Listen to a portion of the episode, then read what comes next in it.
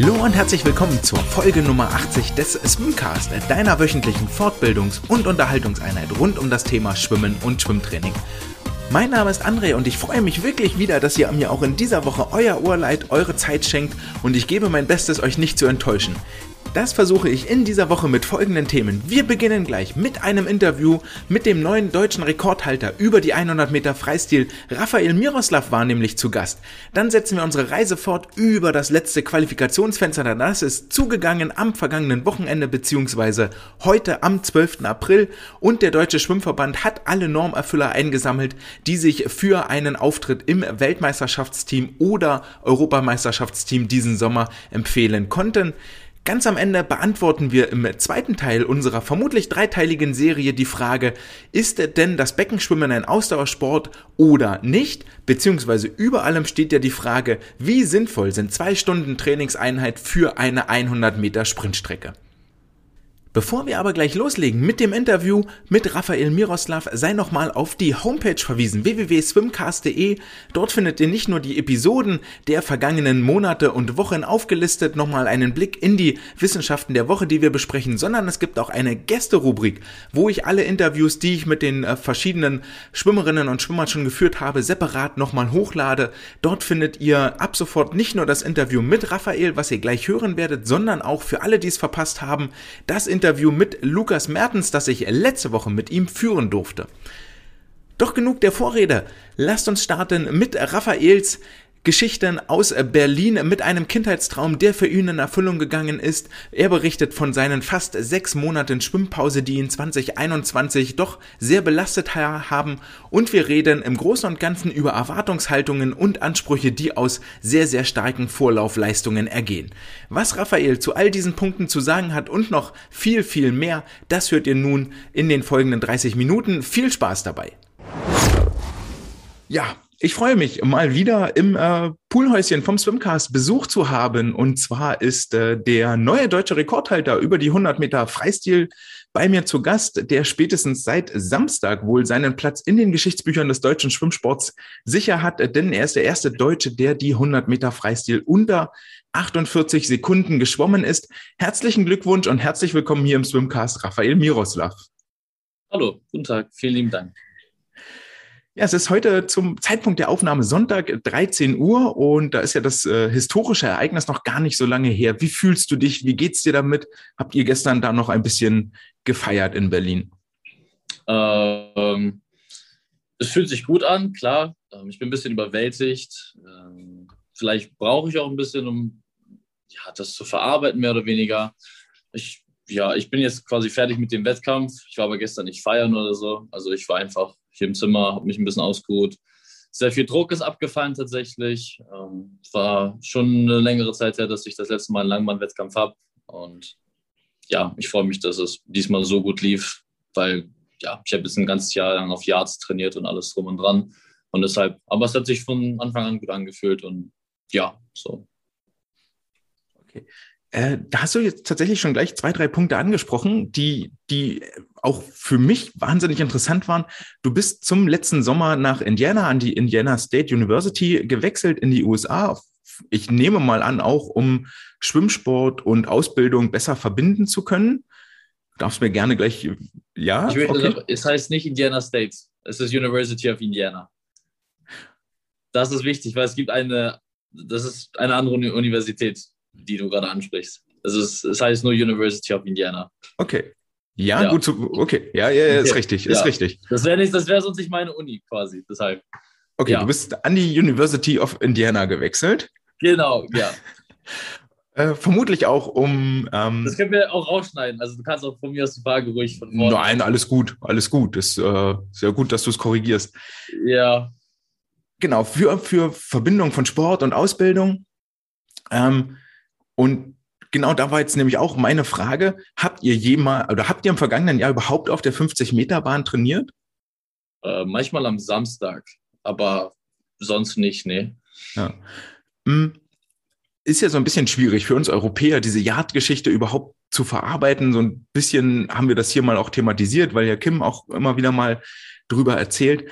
Äh, jetzt gibt's aber so einen tollen Converter von SwimSwam, weil so um das ein bisschen zu transferieren. Und von den NCAAs, deine 100-Jahr-Zeit, die 41,63, die du da geschwommen bist, konvertiert sich tatsächlich auf der Langbahn zu einer 47,80. Und das ist gar nicht so weit weg von dem, was du jetzt geschwommen bist tatsächlich. Mir ist klar, dass es da Grenzen gibt, aber ähm, war deine Erwartungshaltung vor dem Rennen auch entsprechend, dass du in die Bereiche vorstoßen kannst? Nein, ich persönlich halte von diesem Converter überhaupt nichts, weil als ich in die USA gegangen bin, wurde meine 1,46,8 aus der Staffel von der WM 2019 in eine 1,34 umgerechnet und ich schon 1,31 jetzt. Also, ähm, und ich bin eine 1,46,0 geschwommen jetzt am Wochenende. Also, ja, keine Ahnung. Es gibt Leute, die sind ziemlich gut auf Yards, die sind besser auf Kurzbahnen, sind besser auf Wänden und Kicken und ähm, ja, ich bin eher besser über die Langbahn. Ich glaube, das mit den 100 Grau jetzt war so auch ein bisschen Glück dabei, dass das jetzt so mit der Zeit, wie du meintest, gut hinhaut. Ja, ich, ich, ich habe jetzt, ich habe nicht gesagt oder gedacht, dass ich sagte, oh, okay, ich bin jetzt eine 41,6, das heißt, ich kann auf 100 Meter Kraulen eine 47, gehen. Ähm, meine Trainer in Indiana haben mir das eher sogar anders ans Herzen gelegt. Die waren so, wenn du eine sehr gute 200 Kraul Jahrzeit schwimmst, kannst du auf 100 Kraul viel schneller schwimmen, weil 100 Meter Kraul Yard sind kein 100 Meter, das ist glaube ich 90 Meter oder so. Mhm. Und ähm, ja, wir haben da echt den Fokus drauf gehabt, eine gute 200 Yards zu machen, weil man da auch von Anfang an sprinten muss. So, ähm, deshalb ja, ein bisschen kompliziert, aber nee, ich bin nicht mit einer Einstellung reingegangen, dass ich, also ich wusste, ich kann schnell schwimmen. Ja, ja ich habe mir auch als Ziel vorgenommen, deutschen Rekord zu schwimmen. Ähm, ja, ich, ich habe nicht jetzt gesagt, ich möchte unbedingt eine 47 schwimmen. Klar, so, I take it, so, ne? Aber es war so, hey, ich habe noch drei weitere Jahre vor mir, wo ich in Indiana bin und ich habe genug Zeit, um das auch in den nächsten Jahren zu schaffen. Und dass es jetzt geklappt hat, ja, super, Bonus. Ja, auf jeden Fall. Also es kam, glaube ich, auch für alle tatsächlich überraschend. Ähm, der Unterschied von Yards auf die Langbahn, hast du schon kurz angesprochen, ist extrem der Unterschied. Es sind weniger Wenden, weniger Tauchphasen, es ist mehr Schwimmen. Bei Anna Elend war durchaus zu sehen bei den Bruststrecken, dass ihr das zum Vorteil gereicht, weil sie bei den Wänden jetzt nicht so wahnsinnig stark ist. Ähm, wie empfindest du die Umstellung für dich und was machst du auf dem Langbahnrennen bewusst anders, als wenn du über die Yards ins Wasser springst? Schwimmen, muss man ganz einfach so sagen. Ähm, ich, ich bin einer, der eher über Schwimmen kommt. Also auch ich trainiere mit zum Beispiel einem NCAA-Champion, Brandon Burns, der jetzt 200 Delfin ähm, bei den NCs gewonnen hat zusammen und der ist abnormal im Kicken. Also ja, ich, ich habe sowas noch nie gesehen. Und wenn wir ab und zu Sets zusammen schwimmen, ähm, ist er derjenige, der halt bei, den, bei einer Wende mal vor mir rauskommt, aber ich bis zum Ende der Bahn ihn immer wieder einhole oder überhole. Und ich glaube, das macht mich mal zum besseren Langbahnschwimmer. So, ähm, ich komme halt über, über, über Schwimmen einfach so. Und klar, das hat definitiv meine Wenden verbessert, jetzt ein Jahr lang auf Jahr zu trainieren und auch die Kekse und Übergänge. Aber ja, so ist es. Ja, es ist anders. Ich, ich, ich, könnte jetzt 20 Minuten drüber reden, um zu sagen, was alles anders auf Yards ist. Ähm, es ist eine Umstellung, auch was Wenden angeht. Es sind nicht mehr fünf Meter in die Wände rein, es sind fünf Yards. Das heißt, es ist ein Zug weniger. Also am Anfang bin ich so die ganze Zeit in die Wand reingeschwommen, war so, ja, mit den Knien an meinem Gesicht mehr oder weniger. Also, ja, aber das pendelt sich alles nach spätestens zwei Monaten ein und ja. Ist das schwierig, das jetzt auf der Meterbahn, also auf der Langbahn, wieder rauszukriegen, also den Schritt rückwärts zu gehen? Hattest du da Probleme? Vielleicht eine einzige Trainingseinheit. Aber ich habe ein ganzes Leben lang auf Meter trainiert, also hat das jetzt nicht so lange gedauert.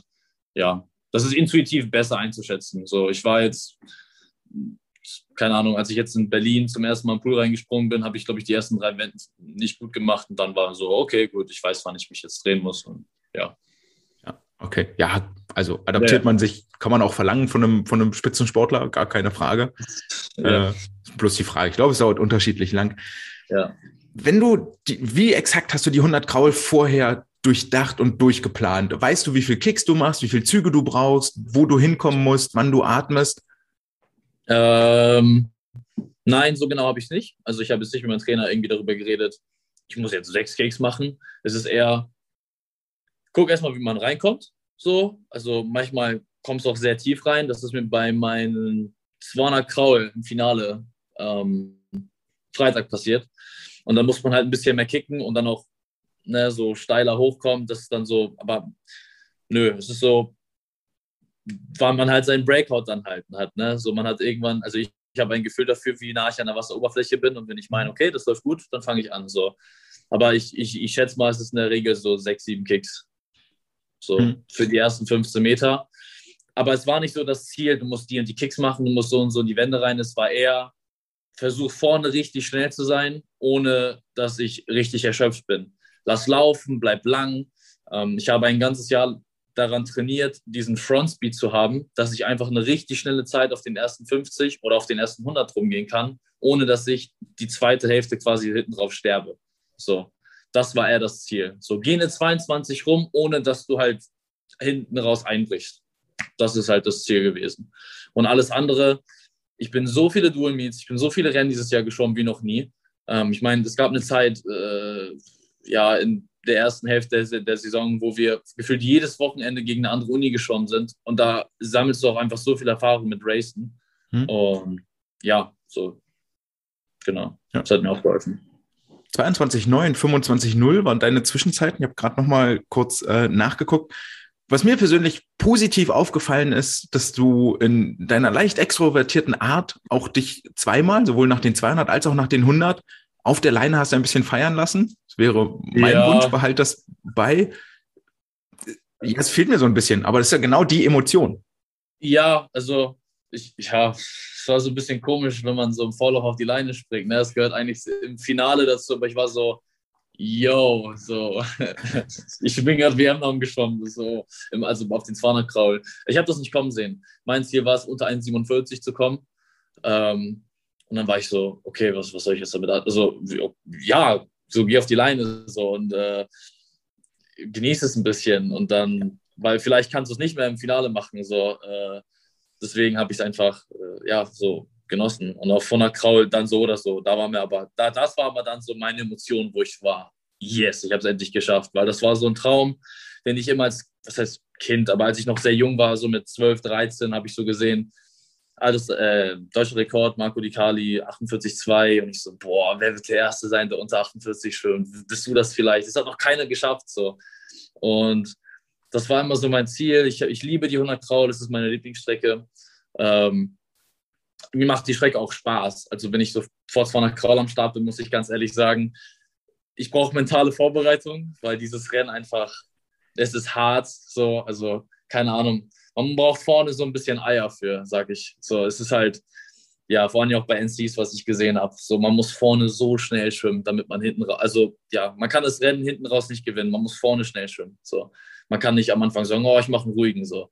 Ähm, genau. Und 100 Krausen halt ganz cool und deswegen ähm, habe ich mich sehr, sehr gefreut, dass ich das, dass ich das schaffen konnte, dass ich unter 48 geschwommen bin und ja, so. Ich, die haben es halt nicht durchgesagt das hat nachher auch so, was heißt viele Leute sich beschwert, aber ich habe es von vielen Leuten gehört, dass es zuerst zehn Minuten später durchgesagt wurde. Aber ja, es ist egal. So, ich, ich konnte mich mit meinen Freunden und mit den Leuten, die mich supportet haben, äh, feiern und das fand ich ja super. Ja, und ich, also genau das, genau darum geht es doch, um, um diese Emotionen, finde ich, und genau. den Moment an der Stelle auch wirklich zu feiern. Ja. Nicht im Protokoll zu bleiben, ja, okay, raus aus dem Wasser und dann kurz winken, sondern wirklich an der Stelle auch deutlich zu machen, ey, und du hast ja so schön beschrieben, das war mein Ziel. Ich wollte der ja. Erste sein und ja. genieße es so. Ja, Jeden, jeden, jedes Recht der Welt dazu. Eine Frage habe ich noch zu den 100 Freistil und äh, zwar haben sich dann deine Mannschaftskameraden Ole, Lukas und Erik schon bei dir gemeldet und bedankt, weil diese 47,92 war die letzte 100 Meter Zeit, die für die Lagenstaffel noch gefehlt hat, um sie für die WM zu qualifizieren und damit seid ihr unter der WM-Norm der Pflichtzeit geblieben? Ja, also was, was soll ich jetzt dazu sagen? Also ja, gut, schön für uns. So, ja. Ähm, ja, also ähm, ja, ich weiß, also, ja. ja. die haben sich bei mir bedankt und ja, ich weiß nicht, was ich dazu sagen soll. Alles gut. Ähm, ja. Dann lass uns weitergehen zu den 200. Du hast da schon viel angerissen. Ähm, vielleicht auch das nochmal zur Einordnung. Die 1,4604 aus dem Vorlauf ähm, ist Platz zwei in der ewigen Bestenliste in Deutschland, wenn ich das so statistisch ja. richtig aufgearbeitet habe. Ja. Ich gehe auch davon aus, du weißt, wer die Nummer eins ist, der da im Moment ganz oben steht. Ja, komm, Weltrekord. Also äh, darüber brauchen wir gar nicht reden. Nee. Äh, das ist auch nicht mein persönliches Ziel, weil dann ich, ja, ich hatte morgens, als, als ich die 1,46,0 geschwommen bin, perfekt. Es, es geht immer besser, ja, aber es war, ich hatte, ich persönlich hatte nichts zu meckern. So. Ja. Und das passiert selten. Ich habe jede Wende gut getroffen, jede, ich habe jede Wende drei Kicks gemacht, guter Breakout. Ähm, auch als ich an der Wand war, ich war komplett kaputt. Ich war so, okay, das war alles, was ich geben konnte. Ähm, ja, und nachmittags, keine Ahnung, ich, ich war sehr spät wieder im Hotel. Ähm, Wettkampfabschnitt hat wieder um 16 Uhr begonnen. Ich war sofort dran. Dann haben die irgendwie äh, nicht die Siegerehrung in das Protokoll mit eingeplant. Mhm. Das heißt, auf einmal wurden 45 Minuten draufgesetzt. Ich musste mich nochmal einschwimmen gehen. Es hat so ein bisschen, ja, ein bisschen so Fokus geschiftet. Ähm, aber alles gut. Ich meine, ich bin, ich habe es dann nochmal mehr oder weniger ein bisschen bestätigt und ja, ja, aus einer 1,46,0 eine 1,46,7 ja. gemacht, was immer noch Platz äh, drei beziehungsweise vier der ewigen Bestenliste wäre. Ja. Äh, ja, in Führung liegt da tatsächlich Paul Biedermann mit der Anzug-Ära-Zeit von 1,42, also die ist ähm, ganz, ganz weit weg. Ja. Äh, hast du völlig recht, müssen wir überhaupt nicht drüber reden. Ähm, du bist nach den 200 Freis, du hast gerade beschrieben, so schön das perfekte Rennen für dich gewesen, nichts zu meckern gehabt. Wenn du aus diesem Rennen rausgehst, das Finale war ja auch eine sehr, sehr, sehr gute Leistung, auch wenn es da in Relation sicherlich abfällt und ja. man schnell den Blick verliert, aber die 46,7 ja. ist immer noch herausragend. Ja. Und das war der erste Wettkampftag. Wie gehst du abends ins Hotel? Hast du dort Routinen, die dafür sorgen, dass du nicht überdrehst, dass, weil am nächsten Tag stehen die 100 Freistil, deine Haupt- und Lieblingsstrecke noch da, dass du nicht überdrehst, dass du nicht den Fokus verlierst? Hast du da irgendwelche Methoden? Nee, nicht wirklich. Ähm, in, ja, nee, also Methoden wäre einfach so stay calm. Ich würde sagen, ich bin jemand, der sehr, sehr ähm, competitive ist. So, ich, ich glaube an mich. Und ja, ich, ich versuche einfach mein Ding zu machen. So nach dem Motto, keep doing what you're doing. So, ähm, ja, ich, ich dehne mich abends im Hotel, ähm, sehe zu, dass ich genug Wasser getrunken habe, das ist zum Beispiel sehr wichtig. Und ähm, ja, dass ich auch früh schlafen gehe, dass ich ähm, ja auch so mir jetzt nicht so viel Druck mache. Also ja, ab und zu kommen so, ich, ich weiß nicht, ob ich das so beschreiben kann, aber ab und zu denke ich so an das Rennen und dann werde ich auf einmal richtig aufgeregt und es kommen so, so, Flashbacks, so äh, oder ich, ich äh, so interpretiere mich so richtig stark in diese Situation hinein. Und dann versuche ich mich einfach davon so ein bisschen abzulenken, hier und da mal am Handy. Ähm, dann quatsche ich so mit meiner Freundin oder mit meiner Familie und versuche ein bisschen, ja, ein bisschen davon, so von all dem ein bisschen wegzukommen. Und dann, sobald ich die Halle betrete, ist Game Time. So. Mhm. Wie sieht für dich das Warm-up aus für die 200 Freistil? Du hast gesagt, du musstest dann nochmal ins äh, Aufwärmbecken und dich einschwimmen was, was machst du da? An welche Punkte oder woran arbeitest du da? Wie bereitest du dich vor? Ich, ich, einfach versuchen, ein bisschen zu schwimmen, Wassergefühl behalten. Ich habe sowas noch nie gehabt, weil eigentlich weiß ich immer, wann was ist. Und dann war das so, äh, okay, mach ein paar hundert Meter, versuch dich gut zu fühlen und dann zieh dich schnell wieder um. Ähm, aber hey, jeder, also, war eine coole Erfahrung, mein Gott. Es, es war ja jetzt nicht katastrophal. Ja, und es war auch sehr viel Druck weg. Ne? Man schreibt morgen so eine Norm und denkt sich so, okay, so was, was, was fange ich damit persönlich erstmal an? Dann weißt du, okay, ich schwimme jetzt WM und dann, keine Ahnung. Ja, weiß ich nicht. Es war erstmal, es war ehrlich gesagt jetzt nicht so einfach für mich, mich wieder so aufzurappeln fürs Finale, was so dieses, äh, diese Aufregung angeht. Ja, ich war aufgeregt und alles, aber es war so, worum genau geht es nochmal jetzt so? Also, ich, ja, dann gewinne ich meinen Lauf. Es, es geht nicht um ein WM-Finale, es geht nicht um ein WM-Halbfinale. Deshalb war das so ein bisschen schwer, so für die, für die 200 einfach. Ähm, ja. Aber auch, an, also, ja. Hast du einen Druck irgendwie gemerkt, dass du die gleiche Zeit nochmal bestätigen oder sogar schneller schwimmen musst, dass jetzt, dass sich das anders anfühlt? Ein bisschen, tatsächlich, ja. ja. Also ich möchte gerne, ich möchte nicht ein, also ich hätte, ich wäre jetzt nicht gerne 1,48 abends geschwommen. Das soll ja nicht aussehen wie so ein One-Hit-Wonder. Mhm. So. Also 1,46,7, ja, ist okay. So ist das jetzt, ja, so. ich hätte es mir gerne etwas schneller vorgestellt, aber hey, alles gut. Ich hatte einen Triple-Header hinter mir, ich hatte Big Tens, ich hatte NCs, ich hatte jetzt Berlin, ich hatte, das war die ganze Zeit so ein Tapern und wieder hoch, so mit den Kilometern. Und mhm. Ähm, es hätte alles Mögliche schiefgehen können. Ich hätte Corona bekommen können, ich hätte, äh, weiß ich nicht, äh, nach dem Wettkampf einfach krank werden können, weil auch nach jedem Wettkampf nochmal gewisser Druck abfällt und dann der Körper einfach schwach wird. Und ich habe trotzdem die ganze Zeit, hey, versuch das beizubehalten, nimm das Momentum mit, trainier weiter hart, auch wenn du nach NCs lief ja auch super, wurde jetzt weiter mit der Staffel, wurden Fünfter mit dem Team, mhm. ähm, wo du so danach denkst, so, keine Ahnung, voll viele hören auf und gehen feiern. Und du musst halt sagen, hey, ich gehe nicht feiern, ich bleibe im Hotel, ich will in Berlin schnell schwimmen. Ähm, einfach dieses Momentum mitnehmen. Es war auch alles nicht so einfach und ich freue mich, dass ich das auch zeigen konnte, ähm, wofür ich die ganze Saison gearbeitet habe. Und deswegen, jetzt kann ich mich komplett auf die WM konzentrieren.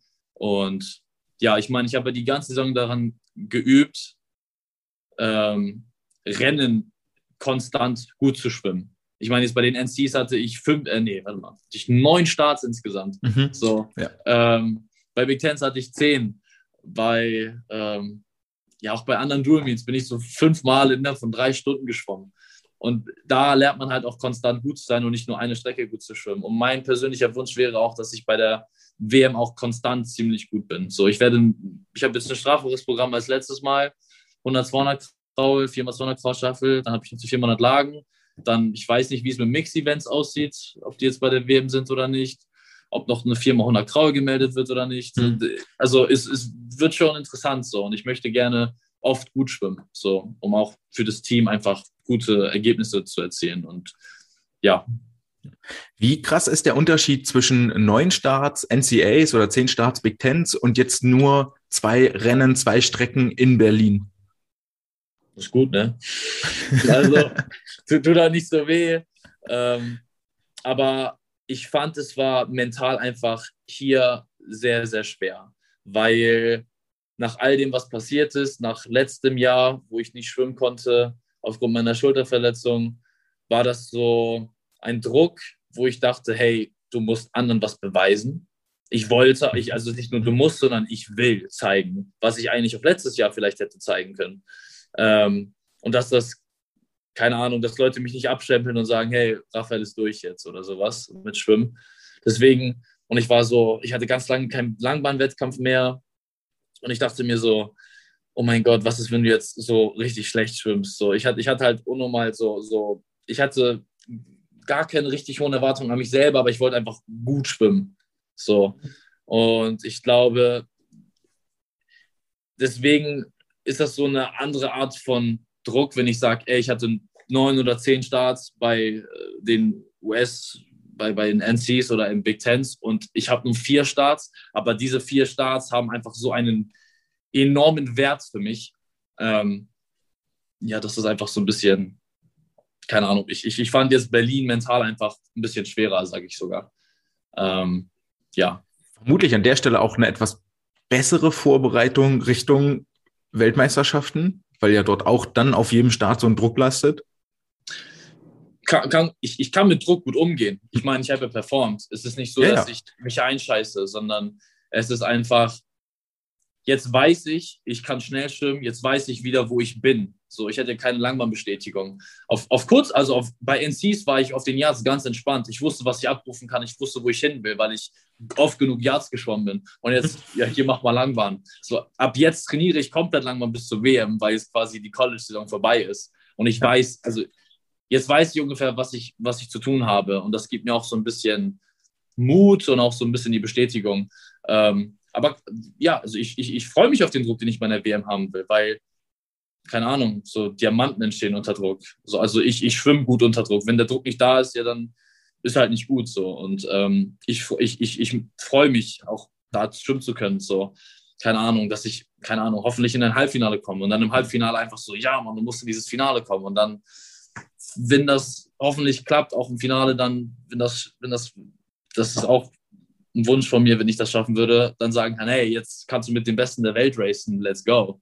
Ähm, ja. Dafür macht man ja das Ganze auch. Also, das genau, ist der, das, ja. der Sinn, der dahinter steht, so, so gut wie ja. möglich zu schwimmen.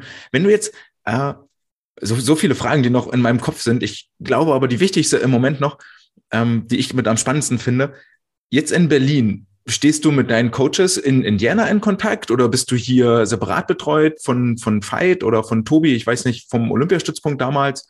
Ähm, wie läuft das Coaching jetzt gerade? Also ein Trainer aus Amerika ist hierher gekommen. Ähm, das ist John Long, der ist Krass. zum Beispiel auch der Trainer von Zach Apple, von Zach Apple, der die Staffel in Tokio gewonnen hat, die 400 Lagen und die 400 Kraul. Und ja, also so, ich trainiere auch unter anderem mit ihm zusammen. Okay. Und genau, der, der, der kam hierher, weil, ich, weil er auch der Trainer ist, der mich am besten kennt, mit dem ich am meisten zusammen arbeite.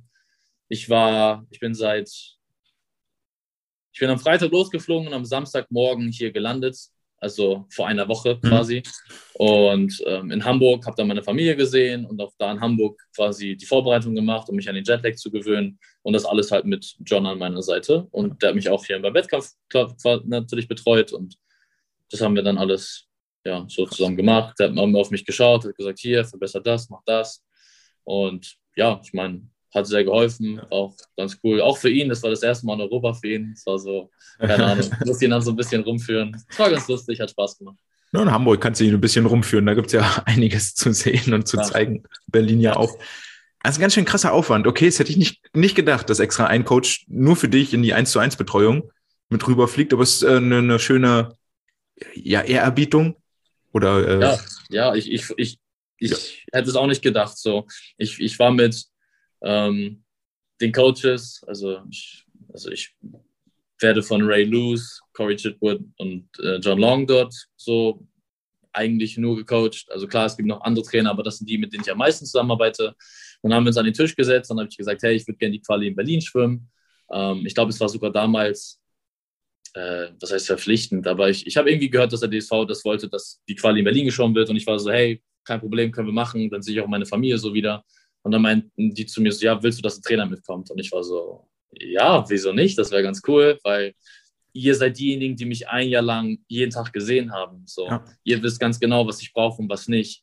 Und deshalb, ähm, ja, fand, fand ich das ganz cool, dass die dann gesagt haben, hey, dann kann auch John mitkommen, weil der ganz, ganz eng mit dir zusammenarbeitet. Und ja, so das ist auch definitiv ein Grund, warum ich so gut geschwommen bin. Hm. Absolut. Wie lange bist du jetzt noch in Deutschland? Ich fliege morgen zurück. Ja, ich muss meine Uni fertig machen. Mein ja. Semester läuft noch.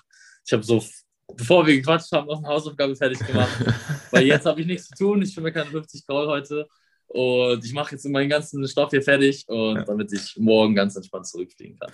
Warum schwimmst du die 50 Kraul nicht? Ähm, erstmal, weil ich nicht gedacht hätte, dass ich so gut schwimme. also, ähm, und zweitens, ich hätte die 50 Kraul gemacht, wenn sie am Freitag gewesen wären, als Warm-up. Aber mein persönliches Ziel sind 100, 200 Meter Kraul. Also für dieses Jahr zum Beispiel. Ich, ich werde es definitiv nächstes Jahr implementieren. So.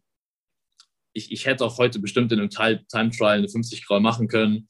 Aber der ganze Druck ist bei mir auch so weg. Ich bin auch mental durch. So. Ja. Also ich war so, hey, ich wollte 100, 200 Kraul schwimmen und dann mich da nochmal für eine 50 Kraul zu begeistern. Ich habe noch genug Zeit. So, ich, ich, ich, ist, ich, ich, ist ja nicht so, dass es mein letztes Jahr ist oder so. Und ähm, ja, keine Ahnung. Ich bin jetzt froh, dass ich die 100, 200 Kraul gemacht habe. Die 50 Kraul laufen nicht weg. Mhm. Und ja, so, ja. ich, ja, ich, ich ja, muss, muss ganz ehrlich sagen, auch mental war doch bei mir so erstmal, okay, jetzt möchte ich erstmal ein paar Tage Ruhe haben. Ja, nach den 200, also voll, ich kann es voll nachvollziehen, ja. nach den 200 mit den ganzen mentalen Geschichten, die du erzählt hast. Ähm, ja, wäre aber mit Sicherheit im Vorhinein spannend gewesen, aber natürlich, es läuft nicht weg. Das werden wir bestimmt noch das eine oder andere Mal sehen. Ich würde noch mal ein Jahr jetzt äh, zurückgehen. Du hast schon viel von Indiana erzählt, auch woran ihr gearbeitet habt, an dem Front Speed und ähm, viel an der Wettkampfhärte, was sich dann auch weitergebracht hat, äh, jetzt final auf der langen Bahn. Aber der Einstieg in Indiana und vor allen Dingen die vorolympische Saison, du hast von deiner Schulterverletzung angesprochen, war mit Sicherheit nicht so ganz einfach. Kannst du nochmal in kurzen, einfachen Sätzen erzählen, was das Problem war an der Schulter, wie lange das gedauert hat und ob das auch ein Problem ist, wo ihr aktiv dagegen angeht oder so ein, okay, one in a million thing, so können wir jetzt nichts gegen machen oder machst du jetzt regelmäßig Rehab und, und, und Prävention? Äh, okay, ich fange nochmal von ganz vorne kurz an. Mhm. Äh, Im Januar 2021 äh, hatte ich so angefangen, also ich hatte so Schulterschmerzen bekommen und ich war dann so, okay, bestimmt ein bisschen überreizt, weil ich zu der Zeit sehr viel Hypertrophie, äh, Krafttraining gemacht habe und auch das Training war einfach ziemlich hart so. Und anscheinend hat das meine Schulter dann einfach nicht standgehalten. Und ich habe dann einfach mehr oder weniger reintrainiert und es wurde dann immer schlimmer und schlimmer, bis ich die Schulter dann halt gar nicht mehr bewegen konnte. Da war ich halt etwas zu ehrgeizig. Dann, klar hat man versucht mit Physiotherapie und mit so Behandlung versucht, das so einfach irgendwie wieder in den Griff zu bekommen. Und das hat sich dann ewig hingezogen. Ähm, bis zur Quali halt. Und dann habe ich auch irgendwann halt so fast gar nicht mehr trainiert. Ich konnte halt nichts machen. Äh, ich, konnt, ich konnte auch keine Beine schwimmen, um meine Arme vorne zu halten, weil selbst das wehgetan hat. Ich konnte nur Beine mit Armen unten schwimmen und dann auch irgendwann wollte ich auch nicht mehr. Dann bin ich auch nicht mehr zum Training gegangen, sondern ich hatte eine sehr, sehr schwere Phase in meinem Leben hinter mir, die mir eigentlich gezeigt hat, so, ja, also es hat mich im Endeffekt sehr, sehr viel stärker gemacht. Ähm, meine Karriere zu dem Punkt ging bisher nur bergauf und das war einfach so, so ein Tief, wo ich denke, dass so etwas hätte, also ich fand es gut, dass es irgendwie passiert ist, wenn, wenn ich das jetzt so Revue passieren lasse. Ähm, es hat mich einfach als Sportler so weiterentwickelt. Ich, ich habe noch nie so gut in meinem Leben trainiert das letzte Jahr, weil ich so sehr wollte, weil ich wusste, ich hätte das Zeug gehabt, zu den Olympischen Spielen letztes Jahr zu kommen. Ja. Ähm, und ich dachte mir so, okay, jetzt erst recht. So, wartet nur ab. So, und ähm, ja, so das, das, ich habe all diesen Frust und all das mit nach Amerika genommen. Ähm, die Schulterverletzung hat bis dahin immer noch angedauert. Also ich habe wirklich so mhm. ein halbes Jahr lang, also ich bin im Juni rübergegangen, hatte ich immer noch damit zu kämpfen. Dort hat man das Problem, was heißt, ja, was heißt, das Problem wurde schon davor mehr oder weniger gefunden, aber die Behandlung war dann eine andere. Ähm, hat man das dann in den Griff bekommen und seitdem habe ich keine Probleme mehr, konnte richtig gut trainieren. Ich habe aber auch dort ganz, ganz langsam anfangen müssen. Ich bin die ersten zwei Monate nur gekickt, äh, mit Cody Miller zusammen, also Staffel-Olympiasieger, 100 Brust auch Dritter gewonnen in Rio. Ähm, der hat mich auch so ein bisschen unter seine Fittiche genommen, weil im Sommer keiner da war. Und es war, es war ganz cool, es war so ein, so ein schöner Einstieg. Ich ja. habe mich auch sehr aufgenommen von den Coaches gefühlt. Die haben sich sehr um mich gekümmert, weil ich wirklich wie so ja, auf gut Deutsch gesagt, ich bin wie so ein Stück Scheiße dahin gekommen. Ich konnte wirklich nichts. Ich konnte keine 200 Crawl am Stück schwimmen. Und die haben mich aufgebaut, ich habe mich zurückgekämpft und dann bin ich August, September ungefähr um die Zeit wieder richtig ins Training reingekommen. Und von da aus habe ich dann halt nur gehasselt. So, und das Training ist viel, viel härter und ich hätte es auch nie ohne mein Team geschafft. So, ähm, ich, ich bin dem so dankbar. Also es gab genug Momente, wo ich hätte aufgeben wollen, weil ich mir einfach dachte, boah, wie soll ich das überleben? Und die haben mir jetzt mal gesagt, hey, come on, get your ass up, mach es. Und da, ja, das ist einfach eine richtig coole Teammentalität dort. Und das, ja, hat sich jetzt äh, ausgezahlt. So. Und ich, ich, ich, ja, bin froh. Ja, das, äh, das klingt so. Hört man raus aus deinen Worten ganz, ganz deutlich. Machst du jetzt für die Schulter, nehmt ihr da noch Rücksicht drauf? Also machst du spezielle andere Übungen oder ist das Problem erledigt und abgehakt? Was heißt bestelle? Also ich dehne mich, ich mache mhm. Terrabandübungen, so ein bisschen um die Schulter zu stabilisieren. Ähm, aber nein, mehr als das nicht. Also ich muss jetzt nicht irgendwas ganz, ganz Bestimmtes machen. Das habe ich halt im Sommer die ganze Zeit gemacht. Ich habe also drei Monate extra Physio-Behandlungen und Behandlungen und sowas gehabt, um nur diese Schulter so ein bisschen wieder auf Vordermann zu bekommen. Ja, genau. Hast du in der Phase zwischen Januar und Olympia-Quali, wo das immer schlimmer wurde mit, den, mit, mit der Verletzung, Training geskippt? Ja, aber hast du auch ans Aufhören gedacht? Nein, ich habe nie ans Aufhören gedacht, aber ich, hätte, ich hatte Angst, dass ich nie wieder so gut schwimmen kann. Also vor allen Dingen, als ich nach Amerika gegangen bin, also man muss jetzt, also ich habe ich hab ein Vollstipendium so und dann gehst du dahin und willst dem was wiedergeben, weil so du dieses rundum sorglos Paket hast und du fühlst dich ein bisschen schuldig so und denkst dir so, ja, ich bin jetzt hier und ich gebe denen ja nicht das, was sie wollten. So, ich so, weißt du, wie ich das meine? Ja, ja. ja. Und ähm, ich hatte so Angst, dass ich so, dass das, dass das nie wieder was wird und dass ich nie wieder schwimmen kann und dass ich vielleicht sogar aufhören muss und hm. ich das gar nicht möchte. Es gab Momente, wo ich an mir gezweifelt habe und wo ich mich aufgegeben, ich habe oder mich aufgeben wollte und einfach so, also ja, ich habe mit den nicht, dass ich sage, ich will aufhören, sondern dass ich aufhören muss. Mhm. Diesen Gedanken hatte ich im Kopf. Und die Trainer dort haben an mich ganz, ganz fest geglaubt, haben mir gesagt, dass das wieder wird, dass sie noch viel Schlimmeres erlebt haben. Ähm, und ja, das, hat mir sehr, sehr, sehr, sehr, sehr, sehr geholfen. Und ähm, ich bin ihnen auch unendlich dankbar dafür. Und ja, also das ist, ich schwimme nicht nur schnell, weil ich das geschwommen bin, sondern weil einfach ganz, ganz viel Teamwork und Arbeit dahinter steckt. So und ja, ich, ich, ich freue mich, dass ich, man, es gehört auch immer ein bisschen Glück dazu, ähm, aber ich freue mich, dass das so gut geklappt hat. Ich finde schön, dass du auch so ums, ums Eck denkst und sagst, ey, ihr finanziert mich hier, ich möchte dafür was zurückgeben. Ich glaube, das ist so ein Mindset, das nicht, steckt nicht in allen drin ja. würde ich sagen, sondern ja. die nehmen das dann so für gegeben hin und sagen, ja, ja, passt. Nein, auf keinen Fall. Ja. ja. Wie geht die Saison jetzt für dich weiter? Du hast schon gesagt, fliegst jetzt gleich wieder zurück, um äh, College-Prüfungen weiterzumachen, aber im Juni wirst du ja spätestens ja. Juli, Juli äh, wieder in Europa sein. Wie sieht der Plan jetzt aus? Fliegt ihr nochmal ins Trainingslager? Bist du wie, viel, wie viele ähm. andere haben sich dann auch noch von, von deiner, vom College mit qualifiziert für die WM? Äh, weiß ich selber nicht, weil die gerade, also auch an diesem Wochenende ihre Trials haben. Deswegen, das wird alles erst danach teilweise entschieden. Ich habe keinen Plan. Vier, fünf Leute bestimmt. Mhm. So, roundabout.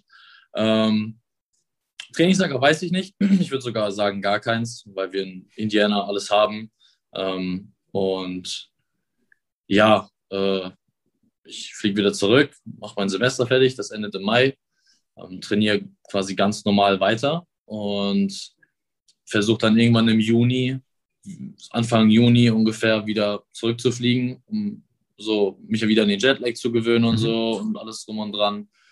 Und ja, also ich muss mich selber noch mal Trainer daran zusammensetzen, aber das ist so der Plan, den wir auch so quasi bisher so mündlich ab und zu so angesprochen haben.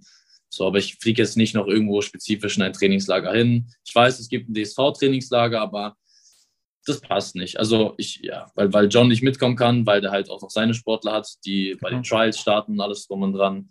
Aber genau, das ist so der Plan, dass ich jetzt bis Juni in Amerika trainiere und dann irgendwann im Juni so irgendwo nach Deutschland zur Vorbereitung oder so rüberfliege, ja. mich wieder ran zu gewöhnen und dann von da aus nach Budapest oder ja, das muss ich noch herausfinden. Ja, ist sonst, glaube ich, auch extrem viel Reiserei jetzt in zwei Monaten in die USA ja. zurück, ins äh, Trainingslager fliegen vom Trainingslager zurück und dann wieder noch, ja, ja nee, also, nee, genau. Klingt nicht so richtig plausibel, wenn man das mal ja. durch, durchkalkuliert. Genau. Dann, ähm, ja, wäre ich durch soweit? Haben wir noch irgendwas äh, vergessen? Nö, ich glaube, wir haben ja schon echt vieles abgedeckt. Ja. Es war wahnsinnig interessant. Vielen, vielen Dank für deine Zeit. Alles Gute für die Zukunft. Und ich hoffe, dass wir in Zukunft noch äh, viele positive Nachrichten von dir hören werden. Vielen lieben Dank. Ähm, es hat mich sehr gefreut, in dem Podcast zu sein. Und ja, ich wünsche dir auch alles Gute. Bis zum nächsten Mal. Perfekt. Bis dann. Ciao. Ciao. Soweit Raphael zu seinen Erfolgen vom vergangenen Wochenende und ich glaube, da steckte richtig, richtig viel drin und ich hoffe, ihr habt euch genauso gut unterhalten gefühlt wie ich während des Gespräches. Und nun lasst uns mal einen globalen Blick werfen oder einen na, Blick in, auf die Weltkugel aus deutscher Sicht, aber wie denn nun die Qualifikationsrennen in Eindhoven, Stockholm und Berlin für die DSV-Starterinnen und Starter gelaufen sind. Zuerst vielleicht so ein paar allgemeine Beobachtungen, kennt das, und dann werden wir uns etwas tiefer reinarbeiten in wirklich die Einzelergebnisse und ähm, ganz entscheidend ist ja eigentlich, wir hatten ja im vergangenen Sommer einmal die Olympischen Spiele in Tokio und äh, das inzwischen auch schon vielfach kommuniziert und äh, bekannt geworden, dass doch viele Sportlerinnen und Sportler im Anschluss an die Olympischen Spiele in so ein kleines Loch fallen. Und das ist auch bei den deutschen Athleten zu, zu, zu, zu beobachten, denn die sind durchaus, gibt es eine ganze Menge an äh, Schwimmerinnen und Schwimmern, die hier in so einen Post-Olympic ESL Blues äh, gefallen sind die also nicht an ihre Leistungen aus der ISL, aus den Olympischen Spielen anknüpfen konnten, was völlig verständlich ist. Die, die Nerven sind irgendwann durch, auch das hat ja Raphael durchaus erwähnt, ähm, sich zu motivieren und da auch mental wieder auf Top-Level zu bringen, ist nicht so einfach. Mit der verlängerten Vorbereitung ein Jahr länger bis zu Olympia, dann von dort direkt in die International Swimming League und für einige von denen, die ich jetzt gleich nenne, ging es dann noch weiter nach Abu Dhabi zur Kurzbahn-WM und dass dann irgendwann der Akku mal leer ist und selbst wenn der Körper kann, der Geist da gar nicht mehr richtig mitspielt, das ist vollkommen verständlich und nachvollziehbar und soll überhaupt nicht negativ klingen, sondern viel eher ähm, muss mit berücksichtigt werden, wenn wir uns die Leistungen angucken, die jetzt hier in diesem Qualifenster Richtung WM und EM erbracht worden sind. Zu den Sportlern, die meiner Meinung nach da wirklich in so ein kleines Loch gefallen sind, gehören Leonie Kullmann, Fabi Schwingenschlögel, auch Christian Diener, der sich erstmal seiner Ausbildung gewidmet hat, Lisa Höping, Hanna Küchler, die jetzt gerade in der Schule mit Abitur beschäftigt ist, Marco Koch, Sarah Wellbrock, Laura Riedemann, Annika Brun, Marie Pietruschka, von denen hier wirklich sehr, sehr wenig aus dem Wettkampfbecken zu hören war. Bei einigen hatte ich eher tatsächlich auch den Eindruck, dass jetzt die WM-EM-Quali für sie das erste Mal war, dass sie wieder sich dem Wettkampf gestellt haben und der Konkurrenz. Aber dann gibt es auch das Gegenteil, nämlich diejenigen, die die Olympischen Spiele entweder ganz knapp verpasst haben oder gar nicht erst teil oder teilnehmen konnten, dort aber mit ihren Leistungen nicht zufrieden waren. Einer der genannten ist Raphael Miroslav, hat er auch sehr schön beschrieben und deutlich gemacht. Ich denke auch für Angelina Köhler gilt das für Florian Wellbrock und Lukas Mertens, die auch beide mit ihren Auftritten im Becken gehadert haben dürften. Und dann gibt es noch eine ganz, ganz kleine Sportlerzahl, die äh, zwar bei Olympia dabei waren, aber danach auf einem ähnlichen Höhenflug äh, weitermachen wie Lukas Mazerat und Isabel Gose, denen das scheinbar alles noch, an denen das scheinbar alles noch relativ spurlos vorbeigeht. Und das wird sich auch gleich in den Ergebnissen niederschlagen. Bevor wir aber wirklich zu den Zeiten kommen, vielleicht noch zwei, drei Anmerkungen, die mir echt nicht klar sind. Zum einen, ähm, was super auffällig war, war, dass die Colleges, bei denen zum Beispiel Björn Kammern, Raphael Miroslav oder auch Julia Mozinski schwimmen, die haben einen Blick in die internationale Szene und präsentieren die Erfolge ihrer deutschen College-Studenten auch auf ihren universitären Homepages, auf den universitären Social-Media-Kanälen und gratulieren, feiern deutsche Rekorde, Qualinormen dort genauso ab, wie das die heimischen Vereine oder auch die heimischen Verbände tun und mir ist einfach schleierhaft, warum das andersrum nicht in der gleichen Art und Weise passiert. Sprich, warum zum Beispiel die HT16 die Erfolge von Raphael bei den äh, College-Meisterschaften in den USA nicht wirklich aufarbeitet. Ähm, Ausnahme ist hier vielleicht der SC Wiesbaden, der das mit äh, Julia Mozinski schon sehr, sehr gut macht. Aber auch von Björn Kammerns Heimatverein AMTV hört man da eigentlich gar nichts, ähm, dass man dort eine gewisse Art von äh, Stolz vielleicht für ihn empfindet. Dann ist mir außerdem nicht klar, warum der Deutsche Schwimmverband über die 50 Meter Zeiten keine Pflichtzeiten ins Rennen wirft. Alle anderen Nationalverbände machen das, die Briten, die Franzosen, die Italiener. Überall, wo man hinguckt, gibt es 50er Pflichtzeiten für die Welt- und Europameisterschaften, nur in Deutschland nicht. Sicherlich ein Konstrukt, das vor ein paar Jahren mal seine Berechtigung hatte, um vielleicht zu vermeiden, dass die Schwimmerinnen und Schwimmer sich nur auf die 50er fokussieren.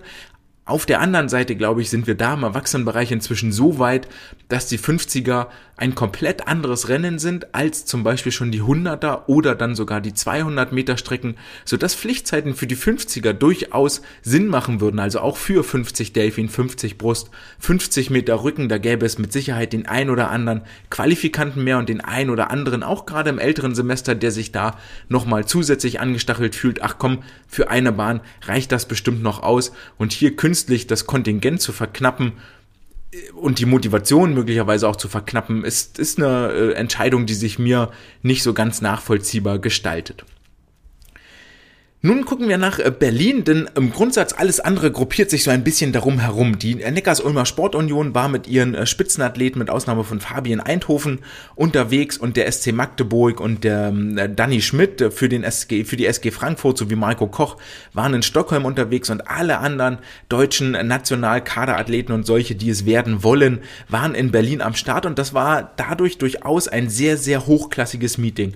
Um vielleicht direkt die Zahlen zu nennen, in Berlin sind insgesamt insgesamt drei WM-Normen geschwommen, äh, geschwommen worden, im Vergleich dazu in Stockholm sechs, in Eindhoven null. Und die EM-Normen wurden in Berlin 15 Mal unterboten, in Stockholm dreimal und in Eindhoven zweimal. Also insgesamt gab es 18 Mal einen Grund zu feiern in Berlin und das ist schon erstmal aller Ehren wert und zeigt, dass die ähm, deutschen Schwimmerinnen und Schwimmer hier den Wettbewerb wirklich ernst genommen haben.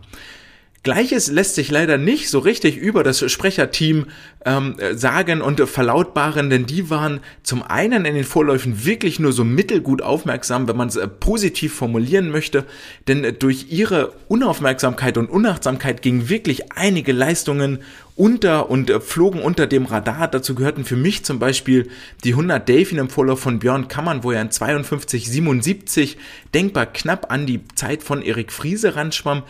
Genauso ging Raphaels 200 Meter Freistilzeit fast komplett unter am ersten Tag. Und ähm, häufig fand da wirklich nur eine Konzentration auf den letzten der Vorläufe statt, ohne dass die vorherangegangenen nochmal genauer in Betracht gezogen wurden und äh, wirklich auf die Zeiten geschaut wurden das war zudem dann nochmal auch in den Finalläufen an vielen Ecken und Enden nachlässig und damit tue ich mich wirklich schwer, wenn wir das als DSV, als Organisation, wer auch immer dafür verantwortlich ist, das als das Top-Event sehen, was wir präsentieren wollen, was wir auf äh, YouTube ausstrahlen, wo wir eine Firma mit beauftragen, dann dem Sprecher da dieses unqualifizierte, ich sag's jetzt mal so deutlich, unqualifizierte Sprecherteam sitzen zu haben, tut beim Zuhören wirklich, wirklich weh. Ich erinnere mich auch an so einen Satz, dass äh, Raphael Spamm ja im Vorlauf über die 100 Freistil seinen deutschen Rekord 47,92. Im Finale schlug er dann in 48,16 an, was immer noch unter dem alten deutschen Rekord war. Und das als äh, Sprecherteam dann mit den Worten, schade, es hat leider nicht für eine neue Bestzeit gereicht zu kommentieren. Dafür brauchst du ganz schön Eier in der Hose. Also, tut mir weh und wird der Leistung, die dort nochmal erbracht wurde, halt überhaupt nicht gerecht. Und da erwarte ich deutlich, deutlich mehr Fachkenntnis. Da erwarte ich zum Beispiel auch, dass erkannt wird, dass eine Lena Grabowski, die die 200 Meter Rücken gewinnt, nicht als deutsche Normerfüllung für die EM-Norm äh, ausgerufen wird, sondern dass der Sprecher weiß, dass Lena Grabowski international für Österreich startet und dann nicht jubilierend sagt, ey, wir haben zwei deutsche Normerfüllerinnen, so Nele Öztürk, Lena Grabowski, ja, ist halt falsch und ich erwarte, dass du das weißt als Sprecher. Genauso ist die Aussage vollkommen daneben, dass es keine Pflichtzeiten über die 50 Meter Strecken gibt, weil das bei EM und WM nicht geschwommen wird. Das ist halt, ist völlig Banane. Das ist für Olympia richtig, aber genau das ist das Ding. Bei EM und WM werden die 50er geschwommen und nur der DSV hat die Besonderheit, dort keine Normzeiten auszurufen. Das musst du wissen als Sprecher. Ganz einfach. So, du musst dich nicht in jede Biografie einlesen von den Schwimmerinnen und Schwimmern. Das ist völlig okay so. Das, das passt schon. Aber wenigstens die harten Fakten, wer welcher Nation angehört und ähm, warum welche Strecken bei einer WM, EM geschwommen werden und aufmerksam zu sein und die Zeiten parat zu haben, ähm, was jetzt gut ist und was schlecht ist, dort das zumindest einordnen zu können, auch in den Vorläufen schon, das erwarte ich an dieser Stelle ganz, ganz klar. Was mir außerdem ein bisschen sauer aufgestoßen ist, ist die Tatsache, dass es unfassbar viele freie Bahnen gab. Da kann nicht jeder was für und nicht alle ähm, Absagen sind dann irgendwie nachvollziehbar oder müssen begründet werden. Ist alles fein, so ist alles gut. Sportler sind da gerne auch mal filigrane Wesen. Ähm, dass jetzt Lisa Höping, Rosalie Kleibold am Sonntag gar nicht mehr dabei waren, Damian Wirling komplett nicht dabei, dass Leonie Beck die 1500 Freistil gar nicht schwimmt und dann dort im Finale im schnellsten laufende leere Bahn ist Gleiches tat auch Sven Schwarz. Das tut fürs Fernsehen einfach weh. Dort wäre schön, wenn wir organisatorisch hingehen und sagen, okay, du hast bis zum ähm, Morgen oder bis am Vortag, 24 Stunden vorher, die Zeit ähm, zu scratchen, also dich rauszustreichen und dann sehen wir wenigstens ein Finale mit vollbesetzten Bahnen und nicht mit leeren Bahnen, wäre natürlich toll. Tragischerweise war Julia Muzinski die ersten zwei Tage out of order wegen eines Krankenhausaufenthaltes, sodass sie die 200 und die 100 Meter Freistil als Starts verloren gegangen sind. Das tat nicht nur ihr persönlich sicherlich weh, weil sie dann am dritten Tag über die 400 Meter Freistil zeigte, dass sie tatsächlich in Topform ist, dort auch unterhalb der EM-Norm schwamm und mit Sicherheit für die 4x200 Freistilstaffel bei den Frauen eine ganz, ganz wichtige Ergänzung sein könnte. Ähm, vielleicht gibt's da noch eine Kulanzregelung, ganz schwieriges Feld, werden wir später gleich nochmal darauf kommen.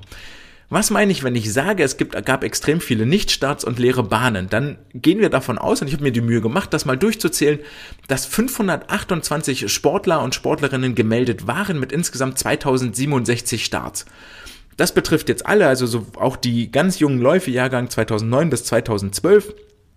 Soll mir aber gerade egal sein, das macht die Zahlen, wenn wir das berücksichtigen, noch krasser, denn bei den Abmeldungen habe ich die gar nicht mitgezählt. Von diesen 528 Sportlern waren 39 komplett nicht anwesend für den gesamten Wettkampf und äh, von den 2067 Starts wurden 227 nicht angetreten. Da habe ich die Abmeldung gar nicht mit reingenommen, weil dann bleibt ja in der Regel im Finale auch keine leere Bahn offen. Sagt einem jetzt vielleicht nicht so viel, aber als Ausfallquote heißt das, dass 7% aller Sportlerinnen und Sportler nicht da waren. Okay, kann ich jetzt, nehme ich so hin die Zahl, hat man vielleicht mal irgendwie gehört, aber dass insgesamt 11% aller Starts nicht wahrgenommen wurden. Das heißt, je Zehnerlauf blieb eine Bahn oder sogar 1,1 Bahnen frei. In jedem einzelnen Lauf gab es eine leere Bahn. Und das finde ich schon eine arg hohe Quote und da wäre es einfach schön, wenn man das minimieren könnte, wenn man sagt, okay, bis 24 Stunden vorher oder am Abend vorher, 18 Uhr, 17 Uhr, ist mir völlig egal, irgendeine Zeit, kannst du dich vom Folgetag abmelden, Meldegeld ist dann weg, so muss auch nicht wiedererstattet werden, aber wir können die Läufe zusammenstreichen und haben dieses leere Bahnenproblem nicht, denn es sieht einfach auch hier wieder im Fernsehen sieht's dämlich aus, wenn sich jemand dafür interessiert und wir verkaufen das als Top-Event, wenn dann im schnellsten Vorlauf von den acht Bahnen drei leer sind oder vier sogar, alles gesehen. Es sieht halt echt nicht gut aus. So, das macht keinen Sinn, das macht's unattraktiv zum Angucken. Genauso wie man den Zeitplan mal überarbeiten sollte und doch ähm, jetzt damit bin ich dann auch am letzten Punkt meiner Kritik angekommen. Der Zeitplan ist maximal unattraktiv. Wenn wir uns den Donnerstag und den, äh, den, den, den Samstag und den Sonntag angucken, dann war es so, dass der Finalabschnitt begann mit 60 Minuten A- und JDM-Finals. Alles gut, das snackt sich so weg, das kann man sich angucken. Dann kommen die Siegerehrungen, die gehören auch mit rein, alles fein. Und dann werden aber die Jugendfinals dazwischen geschaltet, Jahre 09 bis 2012. Das ganze Siegerehrung und Jugendfinals dauern 60 Minuten und dann kommen die restlichen A- und JDM-Finals, die nochmal 60 Minuten dauern. Das heißt, wir haben hier einen Finalabschnitt von drei, drei Stunden, guckt sich kein Mensch mehr an. Absolut nicht. Also, und in dieser Stunde dazwischen, wo keine Weltleistungen passieren oder Europaleistungen passieren, schaltest du einfach ab.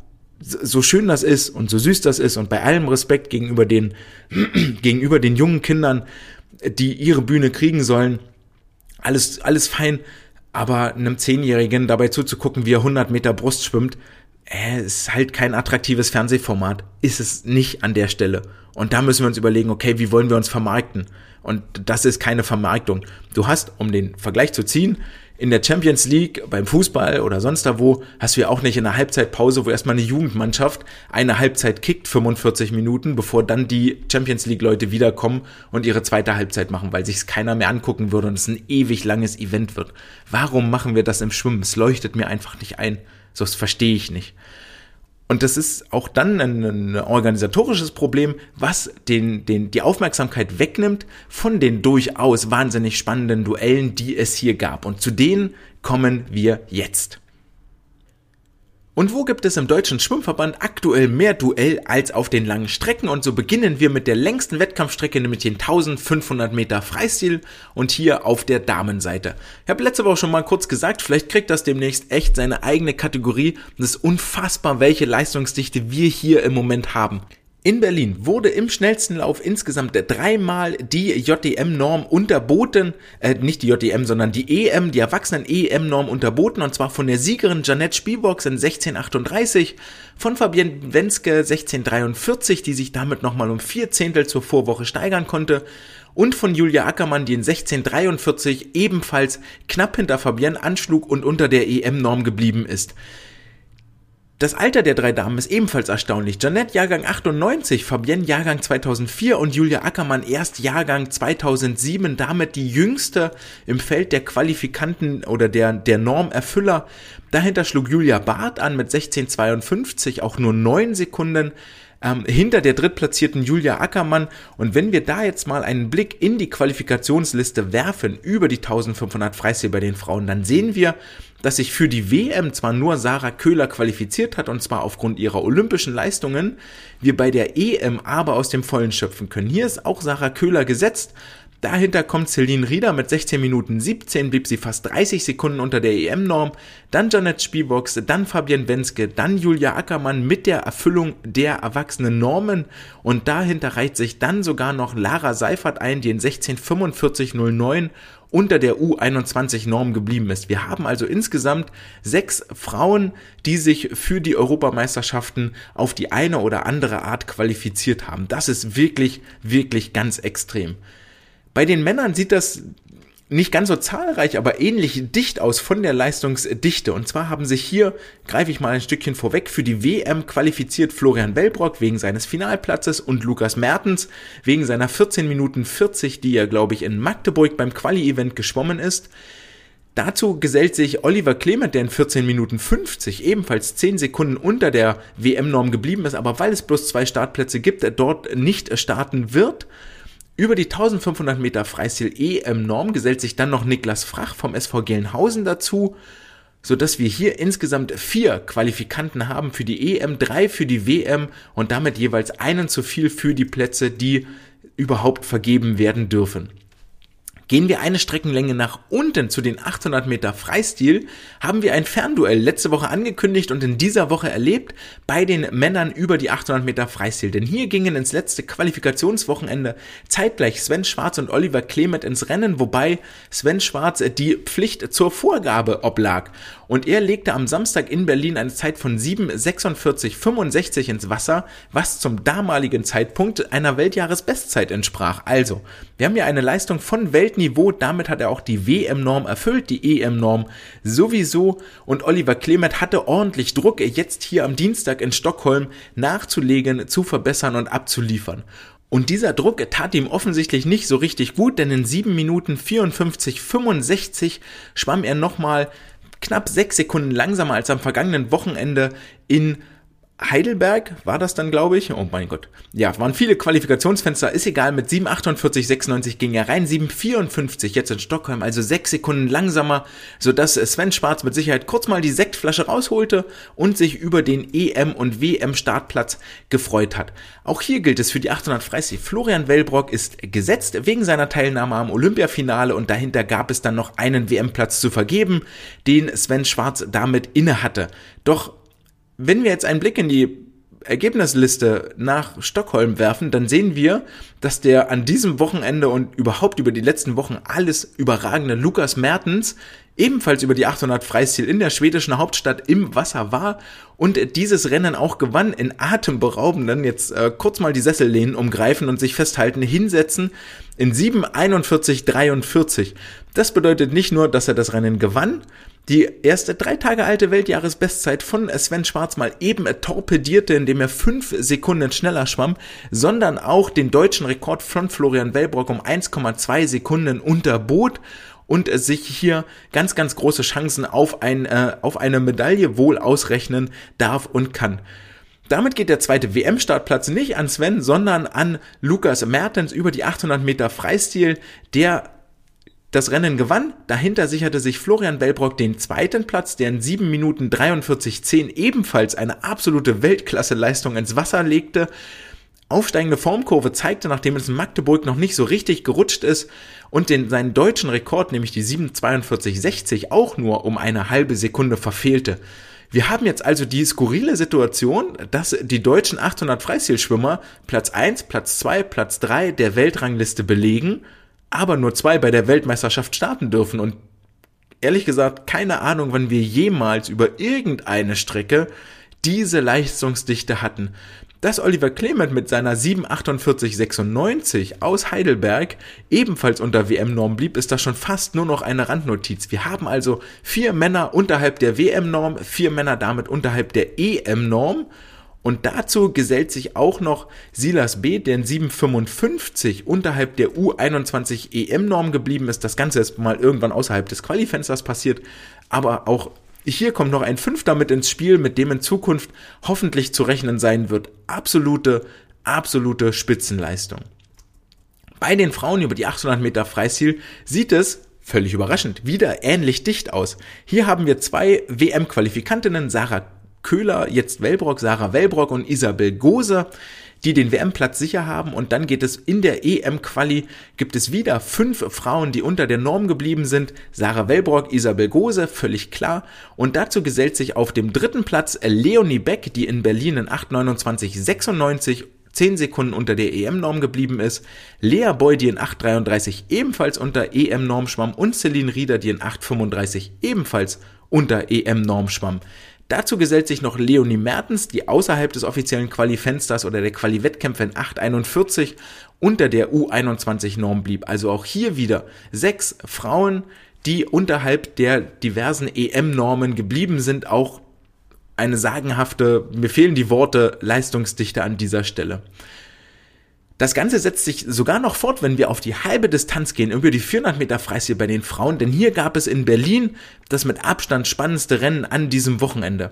Zum einen war Julia Mozinski am Start und da muss man ich noch ein, zwei Worte dazu verlieren, die mit einer krassen technischen Veränderung hier an den Start ging, extrem lange Züge zeigte, nicht nur im Vorlauf, sondern auch im Finale, quasi keine Gleitphase vorne nach dem Handeinsetzen gezeigt hat, so wie das typisch ist auf den längeren Strecken und bei 400 Metern ähm, geht das schon so ein bisschen los, sondern mehr oder weniger Armkreisen schwamm auch mit einer entsprechenden Höhe der Hand über Wasser und das war schon auffällig und krass anders stilistisch, als das ihre Konkurrentinnen und Mitbewerberinnen um den internationalen Startplätze getan haben.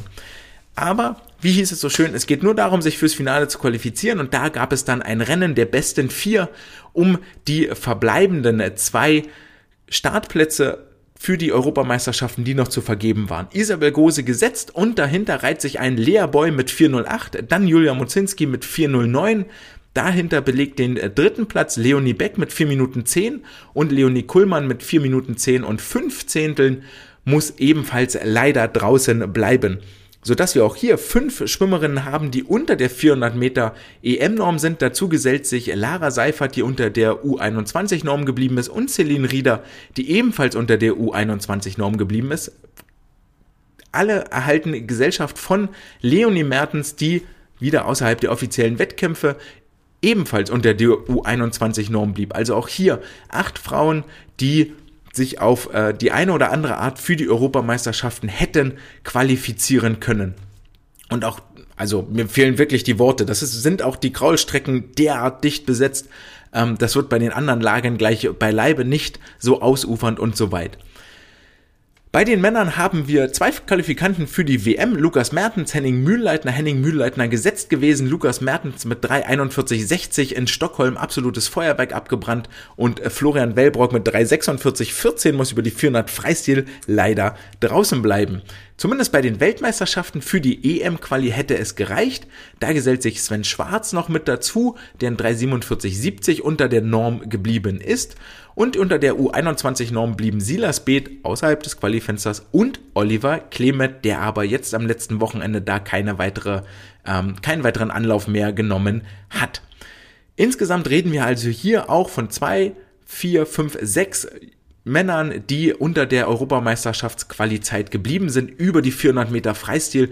Und das ist, ich kann mich wirklich nur wiederholen, eine sprachlos machende Leistungsdichte. Ähm, noch nie erlebt, noch nie gesehen. Absoluter Wahnsinn.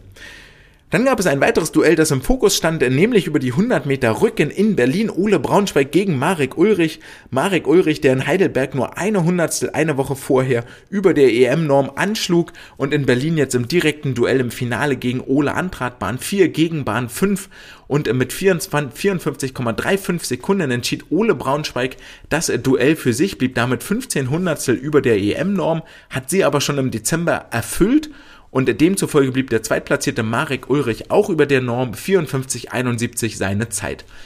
Das soll es aber noch nicht gewesen sein für Marek, denn er stieg direkt nach den Berliner Wettkämpfen in den Flieger zusammen mit seinem Trainingskumpel David Thomas Berger flogen sie beide nach Stockholm, um nochmal auf den Startblock zu klettern bzw. ins Wasser zu springen an Mareks Stelle. Und er schwamm, schwamm in Stockholm tatsächlich zweimal schneller als in Berlin. Im Vorlauf 54,59, im Finale 54,35. Alles reichte allerdings nicht, um die EM-Norm von 54,20 zu knacken, sodass es für Marek ein ruhiger Sommer wird ein bisschen durchschnaufen und Kraft tanken für den Sprint zu Paris 2024. David Thomasberger seinerseits werden wir gleich nochmal beleuchten, was er in Stockholm und in Berlin gemacht hat. Die 100 Rücken auch deshalb wichtig, weil es hier Staffelplätze zu vergeben gibt und den hat äh, Ole Braunschweig als schnellster Rückenschwimmer in, äh, innerhalb des Qualifensters sicher.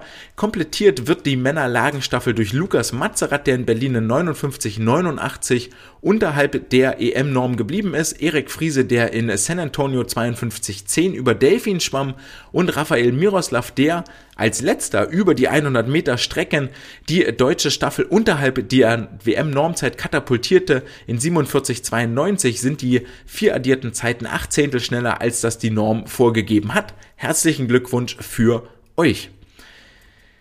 Damit machen wir weiter mit den 200 Meter Freistil der Männer. Auch hier gibt es eine Staffel zu besetzen, heißt also, es geht nicht nur um die Einzelstarts, sondern auch um die EM und WM Quali-Normen. Mein Gott, langsam wird der Mund ein bisschen fusselig. Und hier gab es ebenfalls ein Fernduell zwischen Raphael Miroslav, Lukas Mertens, Paul Zellmann und Joscha Salcho.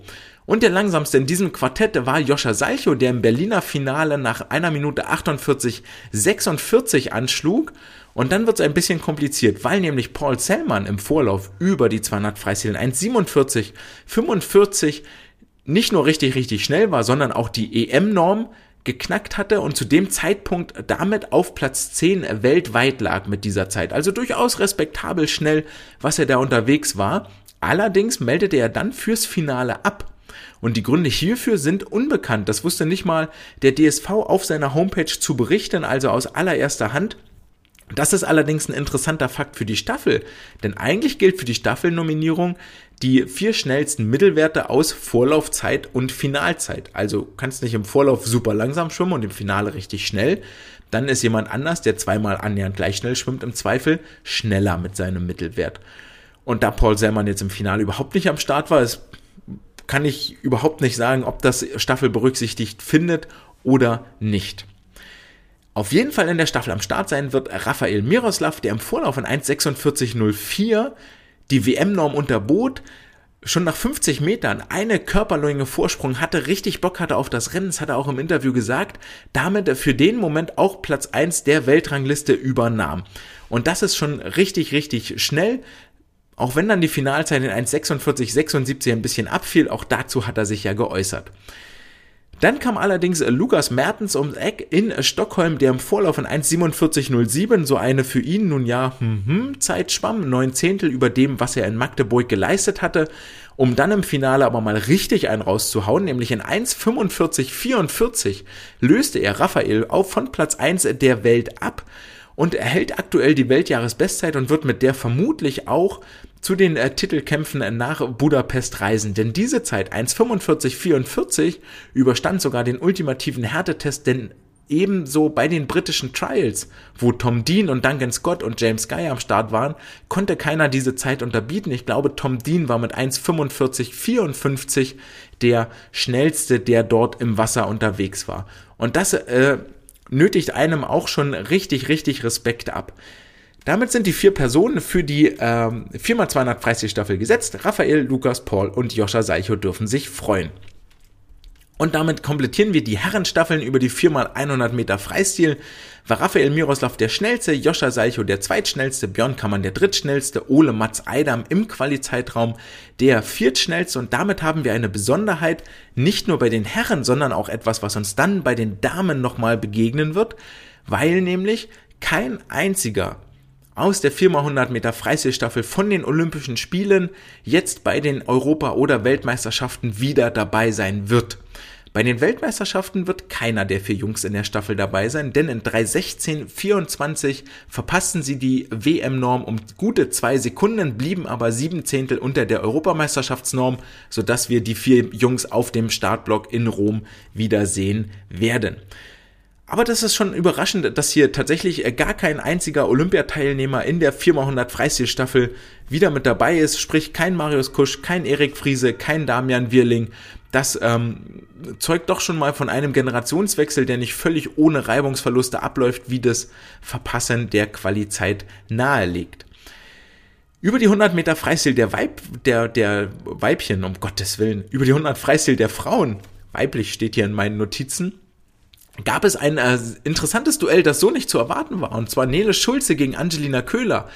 Nele Schulze ist euch inzwischen bekannt als Brustschwimmerin. Dort hat sie ihre Stärken, aber sie tritt hier ein bisschen in die Fußstapfen von Jessica Steiger und zwar schwamm sie im 100 Freistil-Finale in 55,50 Sekunden als erste an die Wand, durfte damit den Sieg feiern und Überraschung, Überraschung, im gesamten Qualifenster auch die schnellste 100 Freistilzeit aller Frauen, die auf den Startblock gestiegen sind dicht gefolgt von Angelina Köhler, die in 55,88 die viertschnellste im Quali-Zeitraum war. Dazwischen reihen sich ein Chiara Klein in 55,79 und Lisa Marie Finger mit 55,87.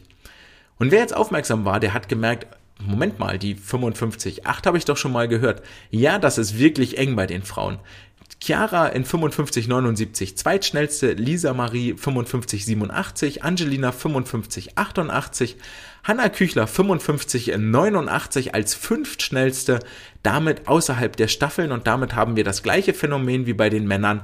Keine Olympiateilnehmerin ist hier wieder mit dabei, keine Annika Brun, keine Lisa Höping, keine Hanna Küchler und jetzt habe ich vergessen, wer die vierte war.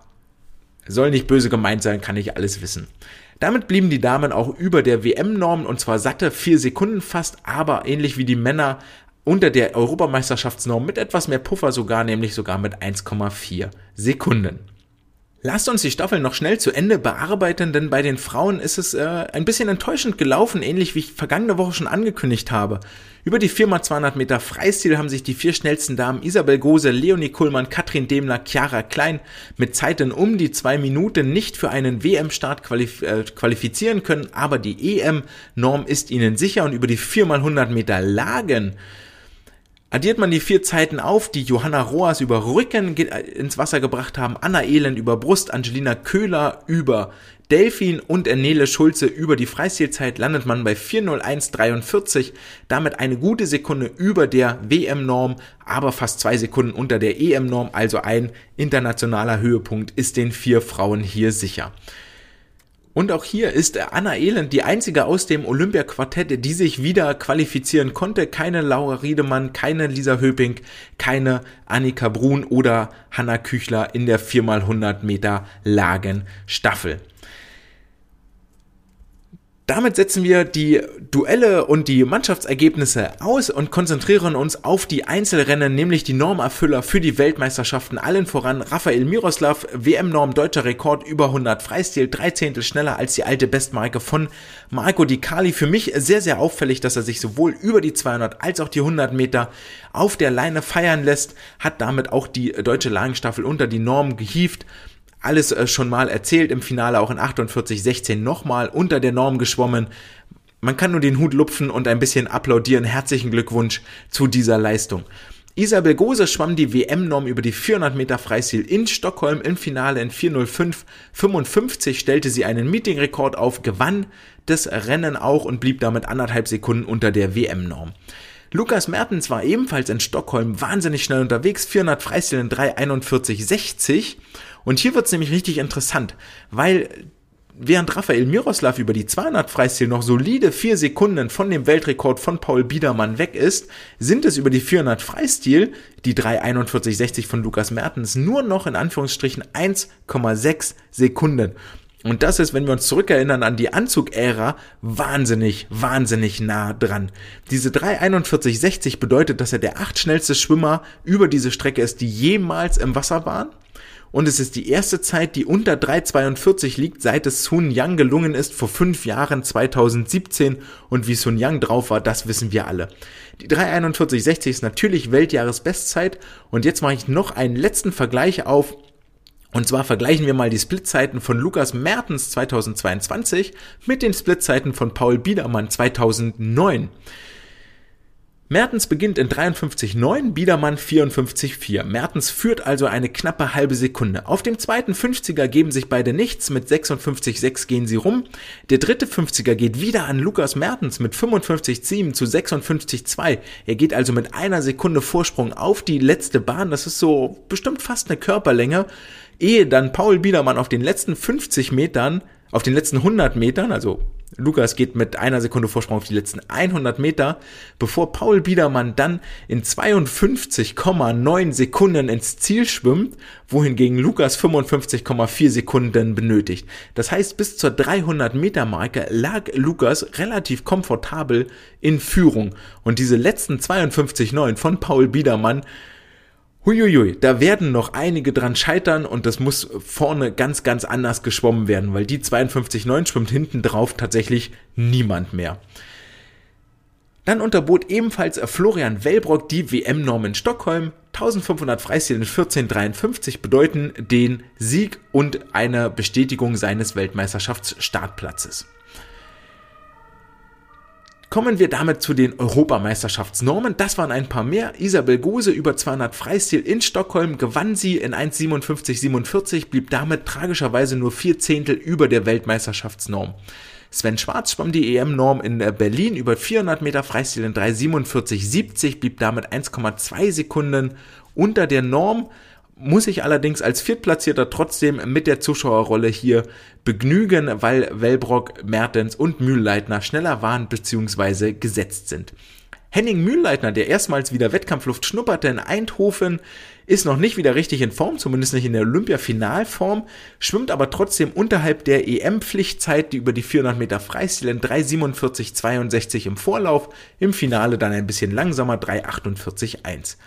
Sarah Wellbrock erfüllt die EM-Norm über die 1500 Meter Freistil und schwimmt ihr erstes 1500 Meter Freistilrennen seit den Olympischen Spielen in Stockholm 16, 21, 90 stehen hier für sie am Ende auf der Anzeigetafel eine große Überraschung und ein riesiges Freudenfeuerwerk, ähm, weil es wirklich nicht zu erwarten war, gab es über die 200 Meter Brust in Eindhoven. Hier war Bente Fischer an 2,25,77 unterhalb der EM-Norm und das ist sogar relativ komfortabel, komfortabel, wenn wir so wollen, nämlich vier Zehntel unterhalb der Norm. Im Finale konnte sie das nicht mehr ganz bestätigen, 2.26.5, aber tut nichts zur Sache. Nach dem Vorlauf war die Messe gelesen und das Ticket für Rom schon gebucht. Gleiches gelang Lukas Mazerat über die 100 Meter Brust. Im Finale blieb er 59,89, machte er quasi den umgekehrten Marek Ulrich. Er blieb eine Hundertstel unterhalb der EM-Norm, das allerdings auch mit einem richtig, richtig schlechten Start und Tauchzug.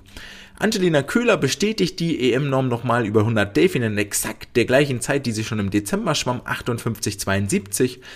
Sunil Öztürk schwamm über die 200 Meter Rücken in Berlin EM-Norm im Finale in 2.12.69 blieb sie insgesamt drei Zehntel unterhalb der Europameisterschaftsnorm. Das war so nicht zu erwarten und ich äh, entschuldige mich für meinen pessimistischen Ausblick aus der vergangenen Woche. Zoe Vogelmann schwamm gleich zweimal unterhalb der EM-Norm und zwar über die 400 Meter Lagen im Finale in 4:43,66 blieb sie solide in der Mitte zwischen der Zeit aus Magdeburg im Dezember 4:42,7 und Heidelberg vergangene Woche 4:48,4. Sie qualifiziert sich für Rom ebenfalls über die 200 Meter Lagen, indem sie die U21-Norm unterbietet. In 2.13.86 bleibt sie zwei Zehntel langsamer als ihre Zeit vor einer Woche in Heidelberg. Und dann kommen wir zu guter Letzt noch zu David Thomasberger, dem 200 Meter Delfin-Spezialisten, der in Heidelberg in 1,57, äh, der in Berlin in 1,57,13 unter der EM-Norm geblieben ist und dann zusammen mit Marek zusammen im Flieger nach Stockholm unterwegs war, dort nochmal auf den Startblock kletterte und in 1,58,10 eine Sekunde langsamer schwamm als in Berlin, damit auch überhalb, oberhalb der EM-Norm, aber in Berlin schon eingetütet und ich denke mal damit dann doch am Ende ein erfolgreiches Wochenende für ihn. Damit machen wir den Deckel drauf und fassen zusammen, wer sich, wie viele sich nun für die EM und WM qualifiziert haben. Wir starten mit dem Endergebnis, mit dem Fazit für die Weltmeisterschaften. Es haben sich tatsächlich, Stand jetzt, nur zwei Staffeln für die WM qualifiziert. Das dürfte ein Negativrekord sein für den DSV und das tut wirklich weh, aber wir haben die Gründe so ein bisschen erläutert. Ähm, ganz, ganz viele alte Staffel, ähm, zuverlässige Staffelschwimmer und Schwimmerinnen nicht dabei alles aufgezählt. Bei den Männern trotzdem am Start die 4x200 Freistil, die 4x100 Lagenstaffel. Wie es mit der Mixed-Staffel aussieht, 4x100 Lagen, kann ich nicht beurteilen, habe ich nicht ausgerechnet. Dann werden wir insgesamt 10 Einzelstarts bei den Männern sehen, 5 bei den Frauen wohingegen es aber deutlich mehr Normerfüllungen gab, nämlich insgesamt 14 Normerfüllungen bei den Männern, wobei nur ein, eine dieser Erfüllungen nicht auf die Kraulstrecken entfiel, nämlich die 200 Meter Rücken von Lukas Mazerat und die 400, 800 und 1500 Freistil bei den Männern jeweils drei Normerfüller sahen, wo aber nur zwei starten dürfen. Bei den Frauen werden wir fünf Einzelstarts sehen und es gab auch insgesamt fünf Normerfüllungen, viermal über die Freistilstrecken und einmal über Brust, nämlich über die 100 Meter Brust von Anna Elend. Und jetzt war für mich die ganz, ganz große Überraschung, weil nämlich ihrer, ihr deutscher Rekord über die 200 Meter Brust, die 2,24,63, hat nicht gereicht, um sich für die WM zu qualifizieren, sondern war in Anführungsstrichen nur EM-Norm. Dementsprechend mehr Starterinnen und Starter haben wir bei der Europameisterschaft. Und zwar sind hier alle sieben Staffeln besetzt. Drei bei den Damen, drei bei den Herren und eine Mixstaffel, können wir mal fest von ausgehen. Bei den Männern wird es insgesamt 21 Einzelstarts, bei den Frauen 18 Einzelstarts maximal geben. Und davon bei den Senioren in dem Erwachsenen-Normbereich insgesamt 23 Normerfüllungen, aus denen 21 Starts resultieren. Und insgesamt gab es 22 erwachsene Normerfüllungen bei den Frauen, aus denen 18 Einzelstarts äh, resultieren. Das heißt, es gab auch hier wieder einige Strecken, wo es mehr als drei Normerfüller gab, weil drei ist das Maximum, was auf den Einzelstrecken starten darf. Von diesen 23 Männernormen entfallen 12 auf die 400, 800 und 1500 Meter Freistil und bei den Frauen sind es von den 22 Normerfüllungen sogar 15 die auf 400, 800 und 1500 Freistil entfallen. Wir haben also auf den langen Strecken ein absolutes Überangebot, was total klasse ist für die, Inter für die nationale Konkurrenz. Das ist total großartig. Darauf müssen wir aufbauen und das ist das, das muss das Ziel sein, auf Basis dieser nationalen Konkurrenz internationale Weltspitze zu erzeugen und das gelingt uns ja sehr, sehr gut. Die Beispiele sind da inzwischen nicht mehr nur vereinzelt, sondern zahlreich. Aber gleichzeitig bedeutet das natürlich auch, dass wir in den anderen Lagen echte Probleme haben. Gerade im Frauenbereich, wenn es uns da nur über sieben weiteren Strecken gelingt, ähm, Sportlerinnen an den Start zu schicken, dann wird's echt düster irgendwann.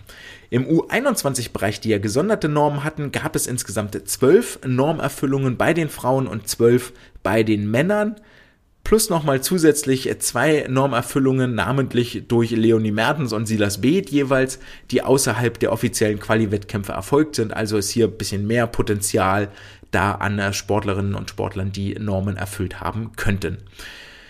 Ja, soweit also das Endergebnis, ähm, tragisches Ergebnis bei den Staffeln für die WM finden jetzt 10 und 5 Einzelstarts auch nicht wirklich viel für die Weltmeisterschaften, aber zum Teil waren es auch richtig, richtig knackige Normen, äh, es ist das nacholympische Jahr, wo sich viele eine Auszeit genommen haben, gerade weil auch ISL und alles dabei war, habe ich am Anfang erläutert. Von daher durchaus nachvollziehbar und äh, verständlich, wohingegen ich die 39 Einzelstarts bei den Europameisterschaften schon wieder sehr, sehr viel finde und auch positiv, dass sich hier alle Staffeln qualifiziert haben und wir tatsächlich über die langen Kraulstrecken uns ganz getrost und sehr selbstbewusst zur absoluten Weltspitze zählen können. Damit kommen wir abschließend vom Wettkampfwochenende zu den besonderen Einzelleistungen, die ich nicht unterschlagen möchte. Und ihr merkt, es war wirklich richtig, richtig viel los. Und ähm, wenn ihr euch wundert, warum erzähle ich jetzt hier seit knapp einer Stunde über die Wettkampfergebnisse, ey, das war unser Spieltag, das war das bisherige Highlight der Saison. Ähm, da können wir uns ruhig mal ein bisschen unterhalten, wer sich hier, wer Wellen gemacht hat und wer absolute Leistungen vollbracht hat. Das war nämlich auch Suber Biltaev in äh, Berlin, der einen neuen Altersklassenrekord für 15-Jährige aufgestellt hat über die 100 Meter Brust, löste er in 1.03.72 Johannes Hinze von der ewigen Bestenliste ab, der vor neun Jahren 1.05.01 geschwommen war, also gute 1,3 Sekunden Steigerung hier für Suber Biltaev im Jahrgang 2007. Ein Jahr älter, im Jahrgang 2006, gab es zwei neue Altersklassenrekorde, und zwar von Vincent Passek über die 100 Meter Rücken in 26,12 war er 16 Hundertstel schneller als Michael Schäffner vor sechs Jahren und Emilian Holland schwamm über 200 Meter Brust in 2,18,00 zwei Hundertstel schneller als Christian vom Lehn vor sage und schreibe 14 Jahren im Jahre 2008. Herzlichen Glückwunsch an die neuen Rekordträger.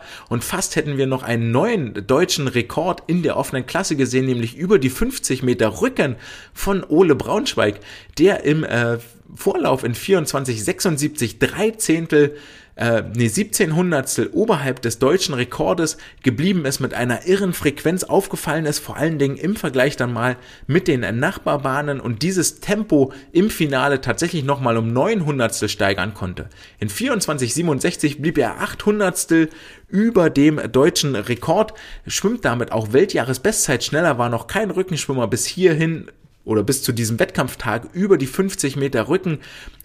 was mir extrem aufgefallen ist, extrem gelungener, perfekter Übergang aus der Tauchphase in die Gesamtbewegung. Ähm, hervorragende Leistung von ihm und das war ein guter Einstand für die 100 Meter Rücken, die er, die, die er dort geliefert hat am Freitag. Aber wir wissen alle, wie die 100 Rücken dann ausgegangen sind, denn doppelte Länge bedeutet mindestens auch doppelt so viel Schmerz und dafür hat es an diesem Wochenende dann nicht gereicht, nochmal unter EM-Norm zu schwimmen. Dazu gesellt sich das letzte Rennen von Christoph Fildebrand, das hier noch Erwähnung finden soll, der über die 50 Meter Freistil zweimal ins Wasser sprang, im Vorlauf in 22, 46, 31 Hundertstel über EM-Norm blieb und im Finale in 22,53 Sekunden gewann. Und dann gibt es noch zwei traurige Storylines, nämlich zwei Normverpasser, mit denen man wirklich, wirklich mitfiebern konnte. Die erste ist Katrin Demler, die es echt hart getroffen hat über die 200 Meter Delfin, die vergangene Woche in Heidelberg schon denkbar knapp an der Qualifikation für Rom die Europameisterschaften vorbei schwamm. Hier jetzt in Berlin in 2 Minuten 11, 13 im Finale 8 Hundertstel über der EM-Norm anschlug. Alle vier Rennen, also Vorlauffinale in Heidelberg, Vorlauffinale in Berlin, wirklich gekämpft hat, ganz, ganz viel Willen gezeigt hat. Das war immer zu sehen auf den letzten Metern. Aber es fällt eben auch auf, wenn man sich die Zeiten anguckt. Das hatten wir letzte Woche in Heidelberg schon thematisiert und jetzt hier in Berlin wieder. Über alle vier Rennen so ein bisschen an ihrer Taktik rumgedoktert hat, wenn man das von außen mal so sagen darf. Wenn wir das Finale und den Vorlauf in Berlin jetzt vergleichen, schwimmt sie den Vorlauf mit 29,5 los, im Finale 29,9 im Vorlauf dann 32,9 drauf, im Finale 33,4. Also ist im Finale nach 100 Metern eine Sekunde langsamer als im Vorlauf. Eine ähnliche Taktik haben wir in Heidelberg schon gesehen. Vorne etwas lockerer, um es dann vielleicht mit mehr Kraft am Ende ins Ziel zu bringen. Was hier in Berlin jetzt noch eine deutlich größere Diskrepanz auf der letzten Bahn zur Folge hatte, nämlich 33,8 im Finale, 34,9 im Vorlauf. Also über eine Sekunde dann aufgeholt ähm, hat extra die Lagenstrecke nicht gestartet, hat extra den Start dann sausen lassen, um fürs Finale über die 200 Delfin fit zu sein und umso mehr tun diese 800stel dann wirklich, wirklich weh. Ebenfalls die Norm verpasst hat Marco Koch über die 200 Meter Brust, der in, in Stockholm mit 2.12.31 aber 1,2 Sekunden über der Norm geblieben ist und ähm, ich will da jetzt nicht den Teufel an die Wand malen, aber da dürfen wir vielleicht tatsächlich gespannt sein, wie Marco Kochs Karriere jetzt weitergehen wird. Die Frage wird er sich vermutlich auch stellen.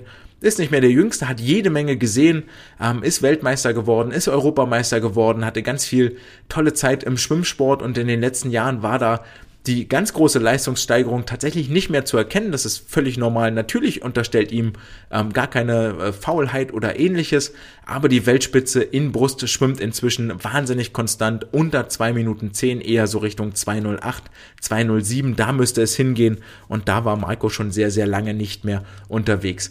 Meine Hoffnung, die ich da eigentlich habe für ihn, ist, dass er tatsächlich noch einmal die Kurzbahn richtig angreift, richtig attackiert, um dort als erster unter der magischen 2-Minuten-Marke zu schwimmen. Und zwar nicht nur in Deutschland, sondern tatsächlich auch weltweit und sich damit den Eintrag in die Geschichtsbücher zu sichern. Geschichtsbücher ist auch ein schönes Schlusswort, um den Deckel drauf zu machen auf dieses Quali-Wochenende, denn wir haben Einträge für die Geschichtsbücher hier gesehen. Äh, Raphael als erster Deutscher unterhalb der 48-Sekunden-Marke, Platz zwei der Weltjahresbestenliste. Die äh, fantastischen Leistungen von Lukas Mertens über die 400 Meter Freistil, über die 200 Meter Freistil, über die 1500 Meter Freistil und über die 800 Meter Freistil heute, die 1500 ist er nicht geschwommen, das war in Magdeburg, aber auch über die 800 Meter Freistil von heute. Also ähm, absoluter Respekt für die Männer, was sie hier ins Wasser gebracht haben. Damit tauschen wir Badekappe, Schwimmbrille, Badehose, Badeanzug, Bademantel gegen äh, bequeme Alltagskleidung, werfen uns den äh, weißen Kittel über und äh, begeben uns ins äh, Wissenschaftslabor, in den Hörsaal in Richtung, ist Schwimmen denn ein Ausdauersport oder nicht für die Wissenschaft der Woche.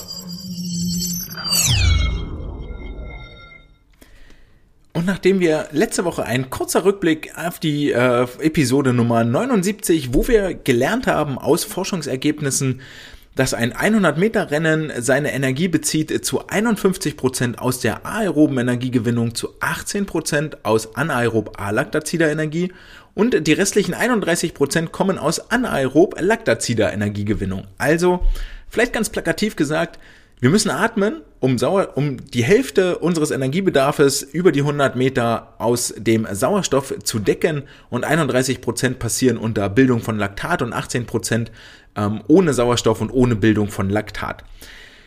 Cool, okay, ist das schön, aber ist das jetzt eigentlich so eine unumstößliche Wahrheit oder ist das nur ein kleiner Blick, der vieles anderes außer Acht lässt und wirklich nur Stoffwechselvorgänge ähm, beobachtet?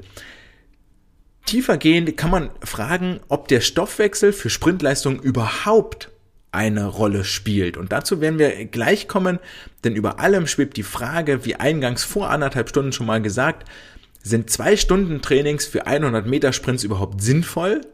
Und wenn ja, wie sollten die inhaltlich aufgebaut sein?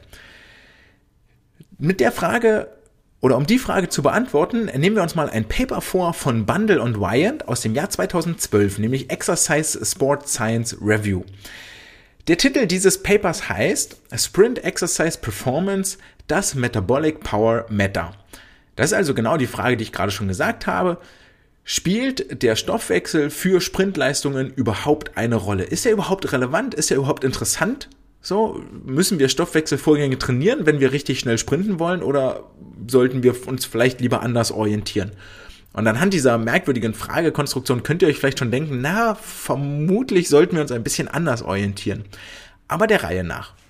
Wir blicken weit zurück, ungefähr 100 Jahre in die Wissenschaft, um die, äh, zu den Forschergruppen um Hill 1925 und Margaria 1964 bis 67, die in dem Zeitraum einige erkennt oder einige Forschungsarbeiten zum Thema Sprint und Sprint-Stoffwechsel ähm, durchgeführt haben.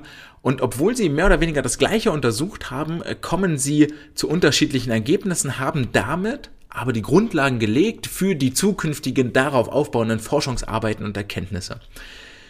So benutzte Hill zum Beispiel Modellierungen der einzelnen Stoffwechselvorgänge, also ähm, was passiert im Körper, ATP wird ja aufgespalten in ADP plus P und dann ähm, geht das Ganze noch über Zuckermoleküle, die aufgespalten werden, dabei entsteht Laktat, dann wird das mit Sauerstoff wieder verstoffwechselt, abgebaut, da Energie gewonnen, bla bla bla. Und haben äh, Modellierungen dieser Stoffwechselvorgänge in Zusammenhang gebracht mit der erzielten Leistung. Und haben hier als Fazit aus ihren Betrachtungen gezogen, dass bei Belastungen, die kürzer sind als 50 Sekunden, eine Argumentation oder die, die Leistung nicht über Stoffwechselvorgänge begründet werden kann, sondern sie sagen viel eher, dass mechanische und nervale Faktoren eine dominante Rolle spielen für die Sprintleistung. Und Margaria haben dann wiederum versucht, die freigesetzte chemische Energie während Laufsprints direkt zu messen. Also was wir haben im Körper sind ja quasi chemische Reaktionen, wo wir Moleküle aufspalten. Dadurch äh, gewinnen wir Energie gibt es dann eine Energiedifferenz, also die entstehenden Moleküle haben weniger Energie als das langkettige Einzelmolekül. Ähm, so, und da, das ist die Energie, die wir dann wiederum in Bewegung umsetzen können, chemisch gesprochen. Und ähm, Margaria hat dann 1964 äh, bis 67 festgestellt, dass die maximale Dauer von All-Out-Sprints höchstens zwei bis drei Sekunden beträgt. Und jetzt kommen wir zu einem merkwürdigen Punkt, das hat er damals fatalerweise an, als anaerobe Muskelleistung definiert. Warum das schwierig ist, werden wir gleich noch später hören, weil das nämlich an der Stelle so gar nicht eigentlich richtig ist, aber brauchte das Kind damals vermutlich einen Namen und er hat bloß festgestellt, Sauerstoff wird hier nicht gebraucht, also dann nennen wir es anaerobe äh, äh Muskelleistung. Ja, Gut, möge man ihm jetzt nicht, äh, nicht übel nehmen, diesen Fehler.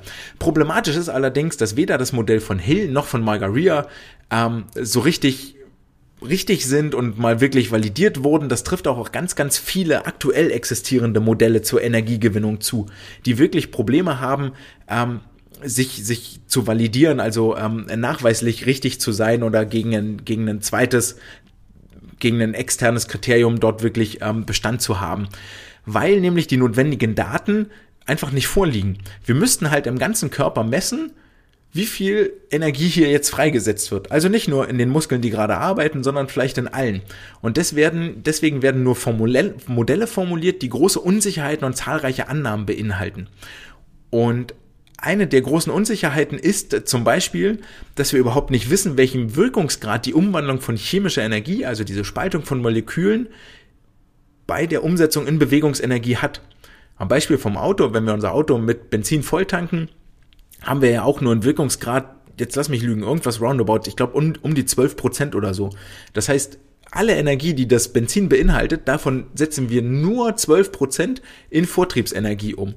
Und wir können eigentlich davon ausgehen, dass in unserem Körper ähnliches passiert. Und hier stößt auch das Paper, was wir letzte Woche gehört haben, an seine Grenzen. Die messen halt, okay, wie viel Laktat hast du gebildet, wie viel Sauerstoff hast du verbraucht. Ah, okay. Und, und jedes einzelne Sauerstoffmolekül, das du verbraucht hast im Körper, hast du also in Bewegung umgesetzt. Dieses Modell ist ja an sich nicht zulässig. Also völlig klar, weil ja Sauerstoff auch in andere Bereiche geht und dort gebraucht wird. Genauso wie Laktatbildung vielleicht auch in Muskeln passiert, zum Beispiel in der Rumpfmuskulatur, die nicht primär dem Vortrieb dienen. Und ähm, Ebenfalls ist unklar, wie viel aerobe und anaerobe Energie überhaupt zur Verfügung steht. Beispiel Mathe-Modelle vergangene Woche, wo wir genau auch davon wieder ausgehen, dass wir jedes, jede Energie, die wir erzeugen, auch wirklich in Bewegung umsetzen. Und ähm, nee, das, das stimmt ja gar nicht. Also wir wissen zum einen nicht, wie viel von der Energie, die wir haben, können wir überhaupt äh, nutzen und umsetzen, also der Wirkungsgrad. Und wie viel von den Stoffen, die wir messen, die in Energie, die in Bewegung umgewandelt werden letztendlich, werden wirklich für Bewegungsvortrieb, für Bewegungen, die Vortrieb erzeugen, benutzt und wie viele von diesen Energieträgern werden eigentlich für andere Sachen benutzt, die wir gar nicht in Vortrieb umsetzen. Das wissen wir alles nicht und das ist nämlich genau das Limit, was das Paper von letzter Woche hat. Und jetzt ähm, sehen wir ja schon das Problem dass wir, dass wir da offensichtlich an eine Grenze stoßen. Jetzt gehen Margaria und Co. initial mal davon aus, dass chemische Prozesse die maximale Leistung für höchstens fünf bis sechs Sekunden aufrechterhalten können. Danach erfolgt zwangsläufig ein Intensitätsabfall. Also, wenn ich jetzt anfange, mich schnell zu bewegen und zu sprinten, dann kann ich das maximal fünf bis sechs Sekunden bei der aller, allerhöchsten Intensität und danach wird die Intensität abfallen, danach werde ich langsamer. Also nur die ersten fünf bis sechs Sekunden kann ich mich mit Vollgas bewegen, danach wird es immer langsamer werden. Das stimmt so nicht mehr heutzutage. Aktuell verfügbare Daten zeigen viel eher, dass, eine, dass ein Abfall der Leistung bereits ab dem Beginn der Bewegung nachweisbar und messbar ist. Spätestens allerdings nach zwei bis drei Sekunden. Und hier fatalerweise noch nicht mal linear, sondern exponentiell. Wenn wir als Beispiel die anaerobe Glykolyse nehmen, wo Laktat entsteht, was wir so vielleicht ne, Mickey Mouse mäßig für die 50 bis 100 Meter Delfinrücken-Brustkraul-Lagen brauchen, dann startet die bei 100 Prozent und fällt dann aber nicht alle 5 Sekunden um 10 Prozent ab, sondern innerhalb der ersten 5 Sekunden um 20 Prozent, nach weiteren 5 Sekunden um 15 Prozent, dann wieder um, um 12 Prozent, sodass sie sich einer maximalen Steady-State-Leistung annähert, einer Leistung, die ich also quasi unendlich lange aufrechterhalten kann. Und dieser exponentielle Abfall am Anfang macht uns halt einen riesen Strich durch die Rechnung. Ja, das ist ein Riesenproblem, was wir haben in der Bewegung. Was sie aber auch in ihren Messungen festgestellt haben, ist, und wir würden jetzt Mickey Mouse mäßig davon ausgehen, dass was im Körper passiert, final, ist, dass in der Muskelzelle Adenosintriphosphat ATP in ADP umgewandelt wird. Und ähm, daraus, also ADP plus ein Phosphatmolekül. Und was wir eigentlich erwarten würden, ist, dass wir am Anfang volle ATP-Speicher haben. Dann machen wir einen Sprint, 15 bis 20 Sekunden und dann sind die ATP-Speicher leer und deswegen kann ich nicht mehr sprinten. Beziehungsweise ihre, ihre die Konzentration von ATP hat zumindest abgenommen, weil es nicht so schnell von den Stoffwechselprozessen wieder reproduziert und ähm, resynthetisiert werden kann. Und jetzt haben Margaria und Co. aber festgestellt, dass das ATP-Level im Muskel konstant bleibt. Daran ändert sich nichts. Das ist quasi Unveränderlich. ATP ist immer da, ist überhaupt nicht unser Problem. Und das Ganze wird bestätigt durch Untersuchungen in der Magnetresonanztomographie im MRT, die da zeigen, dass nämlich die Phosphogenese, also die Umwandlung von ATP in ADP plus P, äh, und dann wieder die Resynthetisierung in ATP, das ist die Phosphogenese, dieser Kreislauf, der läuft um ein Vielfaches schneller ab, als die Muskeln das ATP verbrauchen können. Der Muskel muss jetzt ATP aufspalten, um dann Energie zu gewinnen. Der Prozess braucht Zeit und der braucht deutlich länger im Muskel als ATP wiederherzustellen. Deswegen bleibt das ATP-Level konstant. Das ist also gar nicht unser Problem, offensichtlich. Beim Sprint ist offensichtlich nicht unser Problem, dass wir kein ATP mehr haben. Das muss rein in den Kopf. Wenn ihr das mitnehmt, schon mal ganz viel gelernt. Und daraus folgt, aus dieser Erkenntnis, dass das ATP gar nicht unser Problem ist, sondern dass das Problem woanders liegen muss. Und das Problem liegt, so sagen Sie jetzt hier, in der Kontraktionsgeschwindigkeit der Muskeln. Das ist der limitierende Faktor für die Leistungsintensität. Also wie oft, wie schnell kann der Muskel kontrahieren? Wie oft kann er dieses ATP nehmen, verstoffwechseln und kontrahieren? Wie, wie, wie schnell kann er das machen? Das ist der limitierende Faktor. Nicht die Bildung von ATP. Mit anderen Worten, wenn ich Sprintleistung trainieren will, darf ich nicht den ATP-Stoffwechsel trainieren. Der funktioniert sowieso der, der kann mir scheißegal sein, den kriegt der Körper hin. Wenn ich Sprintleistung trainieren will, muss ich die Kontraktionsfähigkeit der Muskeln trainieren. Und dazu nehmen wir zwei Experimente, äh, um das zu überprüfen. Wir denken zurück an letzte Woche und den Sauerstoff. Haben wir ja gelernt, irgendwie 50 Prozent der, der Sprintenergie über die 100 Meter kommt aus dem Sauerstoff. Also haben die Forscher jetzt hier zwar am Laufen an Land, aber ist ja egal, Luftanhalten ist Luftanhalten, Sprints unter hypoxischen Bedingungen durchgeführt. Also ähm, unter der Maßgabe, okay, du hast weniger Sauerstoff zur Verfügung. Und zwar 25% Sauerstoffreduktion. Und diese 25% weniger Sauerstoff haben Sprintleistungen von bis zu 60 Sekunden, also solides Rennen über Delfin, Brust, Kraul, 100 Meter. Diese 25% weniger Sauerstoff haben die Sprintleistungen nicht negativ beeinflusst. Es war denen egal. Es war den Sportlern einfach völlig egal, dass sie weniger Sauerstoff hatten. Ähm, jetzt erinnern wir uns wieder zurück an die Ergebnisse der Vorwoche, wo wir gesagt haben, ey, die Hälfte der Energiegewinnung kommt aus Sauerstoff. Naja, wo der Sauerstoff im Muskel jetzt wirklich verbraucht wird, wissen wir nicht. Vielleicht ist es im Hirn, vielleicht ist es im, im Rumpf, vielleicht ist es äh, im Ohrläppchen. Auf jeden Fall offensichtlich nicht in den Muskeln, die Vortrieb erzeugen.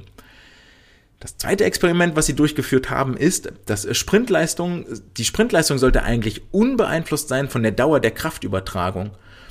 Ähm, und dazu haben sie äh, den, den, den, die Sportlerinnen und Sportler auf ein Ergometer auf dem Fahrrad gesetzt und haben statt diesem runden Trittmodell, haben sie das Ganze elliptisch gestaltet, sodass die Sportler länger nach unten treten konnten und haben hier festgestellt, dass sie auf einmal eine viel, viel höhere Leistung und ein viel, viel höheres Tempo erreichten, als wenn es dieses klassische runde Tret Tretmodell war. Und auch das ist etwas, wo wir sagen, okay, wenn die Sprintleistung, also wenn die wenn die maximal verfügbare Energie ein oberes Limit hat, dann kann ich dieses Limit, dann ist es egal, ob ich dieses Limit, diesen Maximalwert, ein, also dann kann ich ihn ja nur einmal anwenden, nämlich genau in diesem kurzen Tritt für eine Sekunde, sagen wir. Wenn ich den Pedalweg aber verlängere, dann bleibt die Menge der Energie, die ich aufwenden kann, ja gleich. Und dann dürfte keine Leistungssteigerung erfolgen. Und das wiederum führt jetzt zu, zu der Überzeugung, diese beiden Experimente, dass eine Energiebereitstellung viel eher getrieben ist von der Aufgabe, die es zu erfüllen gilt, als durch die metabolischen, also die Stoffwechselprozesse limitiert. Wenn wir Fahrradfahren und Laufen vergleichen, dann haben wir im Laufen immer eine Flugphase dabei, wo das linke Bein sich hebt und beide Beine mal in der Luft sind, dann kommt das rechte Bein runter, hebt sich wieder, beide Beine sind in der Luft ähm, weshalb der Sportler viel, viel weniger Energie maximal umsetzt als der Fahrradfahrer. Der ja permanent vom linken ins rechte Bein, vom linken ins rechte Bein, der hat diese Pausen nicht. Und würde die Energiebereitstellung einem absoluten Maximum unterliegen, würden beide Bewegungen an diesem Maximum liegen, weil beide maximale Muskelkontraktion, maximale Kontraktionsgeschwindigkeit, maximale Energiebereitstellung haben in ihrem jeweiligen Prozess. Aber das ist nicht so. Der Fahrradfahrer ähm, generiert viel, viel mehr Energie als der Läufer an der Stelle. Und offensichtlich gibt es dann dort kein oberes Limit.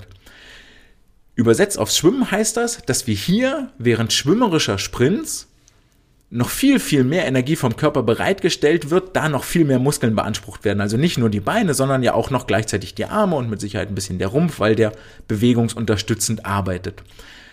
Und daraus können wir Schlussfolgern aus all diesen Experimenten und Erkenntnissen, dass das ATP-Level konstant bleibt, dass äh, die Phosphogenese viel, viel schneller abläuft, als der Muskel das äh, ATP verbrauchen kann, dass der Sauerstoff, dass eine Sauerstoffreduktion äh, keinen Einfluss auf die Sprintleistung hat. Daraus können wir Schlussfolgern, ziemlich, ziemlich sicher, dass für, dass für Sprintleistungen nicht die Stoffwechselprozesse die begrenzende Rolle sind. Und daraus ergibt sich natürlich völlig klar die Frage, äh, wenn der Stoffwechsel keine Rolle spielt, was denn dann? Und ähm, auch hierauf geben die äh, Autoren eine Antwort. Äh, sie sagen nämlich, dass äh, viel mehr die, dass die Sprintfähigkeit viel mehr die Funktionalität der Muskel, Muskulatur widerspiegelt. Und nicht, jetzt kommen wir wieder zurück zu dem, was Magalia gesagt hat, nicht die anaerob alaktazide Energiegewinnung oder die anaerobe Muskelleistung. Und da ploppt natürlich sofort die Frage im Kopf auf, was denn dann? Ja, die Funktionalität der Muskulatur. Also, wie gut arbeiten die Muskeln zusammen? Wie viele Muskeln kann ich gleichzeitig ansteuern? Wie viele Muskelfasern oder ein Nervenbündel connected mit wie viel Muskelfasern? Je weniger, desto besser. Desto schneller können die Muskeln kontrahieren, desto gezielter kann ich sie auch ansteuern und desto mehr kann ich rekrutieren, desto mehr Muskelfasern. Das sind die Sachen, die in der Sprintfähigkeit die entscheidende Rolle spielen. Das ist das auch übrigens, was wir im Maximalkrafttraining trainieren. Wir trainieren im Maximalkrafttraining nicht, dass wir mehr Muskelfasern kriegen, dass die Muskeln im dicken Wachstum wachsen oder dass in der Dicke wachsen, sondern wir trainieren im Maximalkrafttraining, dass einzelne Nervenstränge einzelne Muskelfasern ansteuern und nicht ein Nervenstrang den ganzen Bizeps, weil dann kommt am Ende keine Leistung mehr bei rum, sondern jede Muskelfaser soll im besten Falle von einem Nervenenden, von einem Nervenende angesteuert werden. Natürlich, das bestreiten sie auch hier gar nicht, spielen die Stoffwechselprozesse bei länger anhaltenden Bewegungen eine Rolle. Auch die Stoffwechselprodukte, also das Laktat zum Beispiel, beeinträchtigt auf Dauer natürlich die Muskelkontraktion. Das spielt, das steht überhaupt nicht zur Diskussion. Ähm, aber nicht in allererster Linie, sondern erst irgendwann, oder um es mit deren Worten zu sagen, die nicht nachhaltige Energiegewinnung, also die anaerobe Glykolyse, wo Laktat entsteht, und die nachhaltige Energiegewinnung, also der aerobe Stoffwechsel, bestimmen länger andauernde Sprintleistung. Was länger ist, da halten sie sich mal in Schweigen. Aber wir haben jetzt irgendwo so mal 60 Sekunden gehört, wo es vielleicht irgendwie ähm, noch scheinbar zu gehen scheint, in einem klaren Sauerstoffdefizit zu arbeiten. Wir dürfen auch nicht vergessen, diese anaerobe Energiegewinnung stellt eine wesentliche Erweiterung der Handlungsmöglichkeiten des Menschen dar gegenüber anderen, ähm, anderen Lebewesen, ähm, zum Preis dessen, dass sie natürlich nur kurz aufrecht erhalten werden können. Im Wesentlichen drei Schlüsselbotschaften und dann kommen wir zum letzten, zum schönsten Satz, der eigentlich in dieser ganzen Forschungsarbeit drinsteckt. Drei Schlüsselbotschaften sind, es geht zum einen um die Rate der Energiegewinnung. Kurze, intensive Sprints werden nicht durch die Rate der Energiebereitstellung limitiert. Stattdessen sollte das Ziel jeden Sprinttraining sein, möglichst viele Muskelfasern zu aktivieren. Es ist also ein nervales Problem, so wie beim Maximalkrafttraining, das, was ich gerade schon gesagt habe. Wir wollen viele Muskelfasern aktivieren und nicht möglichst viel ATP generieren, das können wir sowieso. Naturgegeben, Gott gegeben, kann, kann quasi jeder von uns. Zweite Schlüsselbotschaft befasst sich mit der Menge der bereitgestellten Energie. Denn die bereitgestellte Energie ist abhängig von der Aufgabe, die es zu erfüllen geht und nicht von den chemischen Prozessen. Verlangt die Aufgabe, mehr Energie zu liefern oder länger Energie zu liefern, zum Beispiel durch einen langen Abdruckweg, dann ist der Körper in der Lage, diese, diese zu liefern. Die Frage, die sich stellt, ist nur, wie lange? Es gibt kein oberes Energielimit, davon müssen wir uns verabschieden. Es gibt kein, kein Limit, das sagt, okay, du kannst maximal 800 ATP-Moleküle verbrauchen. Dieses Limit gibt es nicht. Die Frage, die wir uns einzig und allein stellen müssen, ist, wie lange kann ich den Körper dazu animieren, maximal viel Energie zu liefern? Und als drittes, die Sprintleistung ist abhängig davon, wie lange die Kraft angewendet werden kann. Also tatsächlich auch vom Zyklusweg. So wie lange kann die Kraft übertragen werden, das erhöht meine Sprintleistung, meine, meine Geschwindigkeit. Ähm, da mag ich jetzt, mag jetzt der eine oder andere anwenden und sagen, aber wenn ich mir so einen 100-Meter-Läufer angucke, dann gewinnen in der Regel immer die, die eine wahnsinnig hohe Trittfrequenz haben. Ja, das ist mir durchaus bewusst und das ist äh, auch korrekt, das ist eine richtige Beobachtung. Ähm, da spielen mit Sicherheit dann auch nochmal andere Faktoren eine Rolle.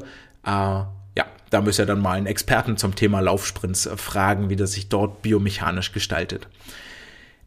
Es folgt der wichtigste Satz am Ende dieses Papers. Einmal auf Englisch und dann nehmen wir den kurz auf, aus, äh, in Deutsch auf, auseinander.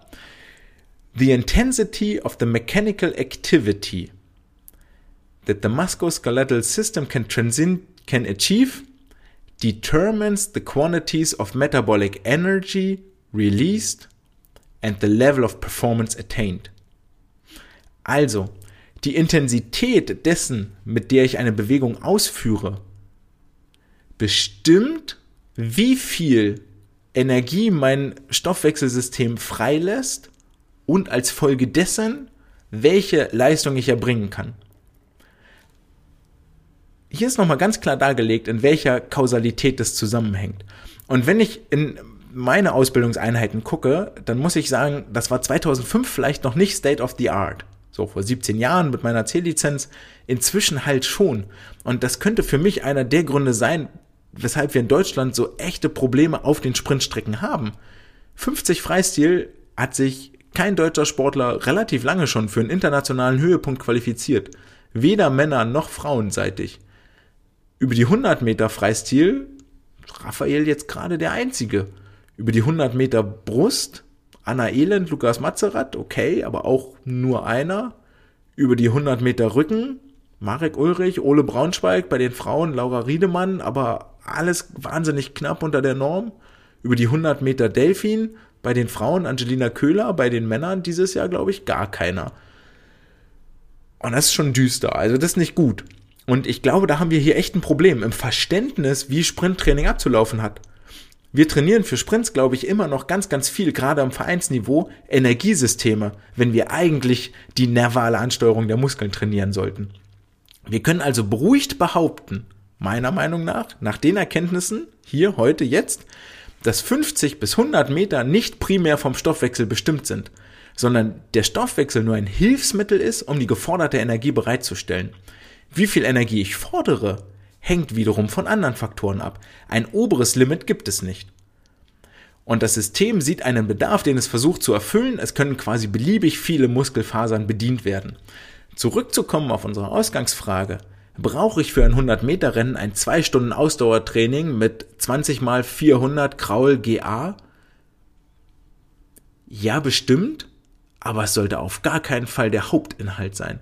Never, never, ever. Auch wenn wir rausgefunden haben in der Forschung 50% Sauerstoff äh, und dann sind wir über 100 Meter erfolgreich, das hat andere Ursachen.